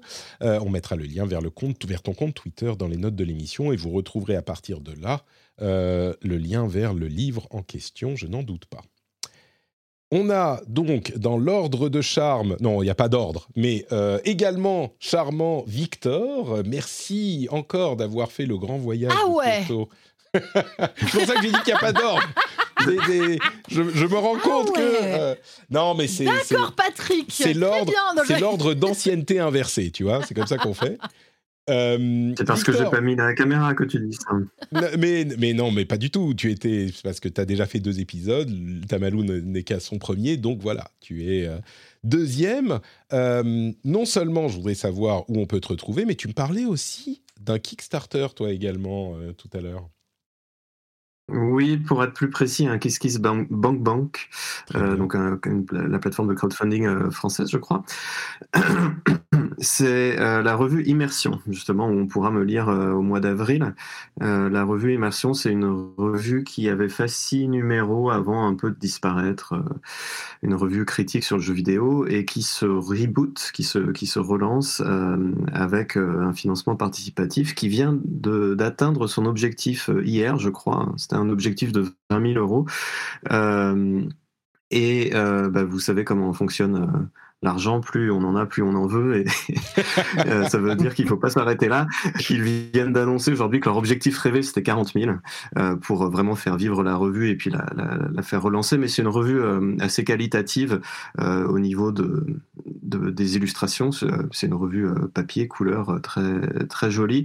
Et puis au niveau aussi du casting, puisqu'on retrouvera dans ce numéro 7 euh, des gens comme Pierre Lovati, comme euh, Julie Le Baron, comme euh, Guillaume Grandjean. et donc ils m'ont demandé, je ne sais pas trop pourquoi, de contribuer aussi, d'écrire un article sur la thématique de ce numéro 7 qui sera les adolescences japonaises. Voilà, donc j'ai écrit un article sur le, JRPG, enfin en particulier les JRPG euh, consacrés à des groupes d'adolescents qui se liguent contre les adultes pour mettre fin à leur euh, règne de corruption. Et puis, euh, en dehors d'immersion, que je vous conseille donc fortement de soutenir, vous pourrez me lire de temps en temps aussi sur le monde, comme pour Like a Dragon. Voilà, j'ai déjà un ou deux jeux de prévus encore cette année que je dois chroniquer pour eux. Très bien. Super, merci beaucoup Victor. Et donc là encore, euh, le lien vers le compte Twitter sera dans les notes de l'émission et vous pourrez y retrouver tout, euh, les, tout ce dont on a, on a parlé, dont Victor a parlé, euh, directement là-bas. Et enfin, pour... alors attends, la, la, plus vieille, celle qui a la, le plus d'ancienneté, de les... Non, c'est pas ça qu'il fallait dire. Ok. La plus vieille. non, ça me vexe pas. Je suis déjà considéré. Euh, non, mais je suis déjà considéré comme un fossile sur Twitch. Hein, donc, euh, tu vois, je, vais bientôt fêter mes 9 ans de streaming. Donc, ah tu vois, à partir de là, j'ai plus de considération par rapport à ça. À côté, ça fait quoi Deux ans de rendez-vous jeu. Donc, oui, c'est complètement. ça commence à faire beaucoup. C'est ça. Donc, le, plus beau rire de Twitch, Trinity. Eh ben moi, comme d'habitude, euh, effectivement, on me retrouve sur Twitch euh, à Trinity, euh, tout simplement, pour bah, des tests de jeux comme Hogwarts et la Sons of the Forest. Et surtout, je pars en expédition polaire du 4 au 12 mars. je vais pas je vais un, peu plus loin que chez toi, mais je vais au Svalbard, donc euh, sur un, archipel glacé à 1600 km de l'Arctique, pour faire le stream le plus au nord du monde jamais fait. Oh. Voilà. D'accord. ça va être cool. Tu redonnes les dates du, du 4 au... 4 au 12 mars. 4 Donc je pars, euh, je pars en compagnie de, de euh, Baguera qui s'est greffé au projet parce qu'on devait le faire l'année dernière avec Alpha, mais finalement il pouvait pas être là cette année. Et Dylan Trekking, qui est un explorateur polaire en fait, hein, ah, euh, qui s'est mis à Twitch depuis peu de temps, depuis deux ans. Peu de temps, quand même, j'exagère, ça fait deux ans. Euh, et du coup, moi, c'était un de mes projets, en fait, un de mes goals du The Event euh, d'il y a euh, deux ans. Et finalement, on peut enfin le réaliser. Donc, on va aller visiter la, ville, une des, seules villes du Svalbard. en plus, on tombe sur le Festival du Soleil, c'est-à-dire que c'est le moment où les habitants de l'archipel, qui sont plus nombreux qui sont plutôt moins nombreux que les ours polaires sur l'archipel. Il hein, faut quand même le savoir. Il y a 3500 ours polaires, il y a 2800 habitants. Euh, et en fait, du coup, ils fêtent le retour du soleil. Donc, on va pouvoir vivre ce festival du soleil. On va faire une expédition de 2-3 jours euh, en vraies conditions. Hein, euh, donc, donc voilà. Hein. On peut avoir du moins 20, du moins 20, moins 25 grand max. Donc, ça va être. ça va. Ça va, ça va glogloter. Hein. Et ensuite, euh, on va faire aussi euh, du chien de traîneau, euh, plein de choses, voilà, qu'on va essayer de live au maximum, ou alors en vlog, qui seront mises après en contenu froid. Donc encore une belle, une belle expérience qui, s'offre à moi. et après, c'est la dernière ligne droite avant le départ, quoi. Très bien. Ça, me fait, ça me fait un peu marrer parce qu'il faisait moins 14 il y a deux jours ici chez moi, tu vois, c'était normal quoi. Les enfants étaient à la crèche, ils sont sortis jouer dehors. C'était bon, c'est bon, hein. Moi, je sais que je serai en train de me peler. Euh. non, mais c'est bon. Euh, mais oui, mais je me souviens, c'était l'année dernière. Je me, souviens qu'Alpha l'avait annoncé. Finalement, ils avaient dû renoncer au, dernier moment. Bon, bah, tu. Bah, oui, oui, on avait. Ah, pardon. Euh, on a dû effectivement renoncer euh, pour euh, des raisons qui, étaient à trois jours hein, du départ, mais malheureusement c'était à la période de, où la guerre en Ukraine a éclaté. Et il faut savoir qu'on avait prévu dans notre planning d'aller visiter Pyramiden, qui est un endroit très connu où il y a des anciens bâtiments de l'URSS. Et il faut savoir que c'est une zone qui fait toujours partie de la Russie. Donc mhm. ça a rendu les choses extrêmement délicates et du coup ça a complètement bah, pété tout notre planning. Donc on a préféré annuler. Et le problème c'est que bah dans les pays comme ça, euh, quand tu as une fenêtre, euh, tu attends un bon moment avant de revoir une fenêtre propice parce que sinon il fait trop froid, sinon il fait trop nuit, sinon il fait trop plein de choses. Donc, euh, donc voilà, donc on est content de partir et on est bien préparé. Bien. Écoute, tu feras une bise à Alpha de ma part qui est passée dans l'émission à, à, plus d'une reprise à l'époque. Avec plaisir. Super, bah merci beaucoup à vous tous. Euh, pour ma part, c'est Notepatrick, vous le savez, sur euh, Twitter, Facebook, etc. Notepatrick.com pour tous les liens vers tout ce que je fais. Le live sur Twitch, le Discord pour euh, discuter avec les gens sympathiques de la communauté, ou alors encore le Patreon, patreon.com slash rdv je. Tous les liens sont dans les notes de l'émission si vous voulez nous soutenir, si vous voulez me soutenir, me permettre de continuer à faire ce travail, eh bien vous pouvez aller donc sur patreon.com slash rdvjeux. Un grand merci à vous tous et on se retrouve du coup dans une petite semaine pour un nouvel épisode. Ciao ciao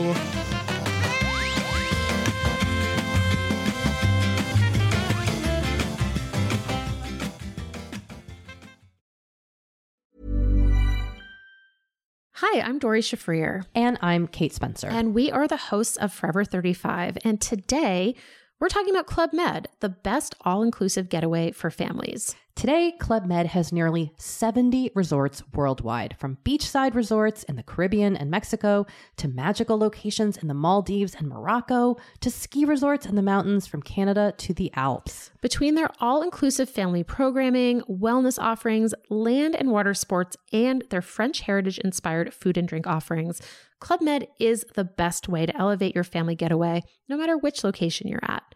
To learn more, visit clubmed.us.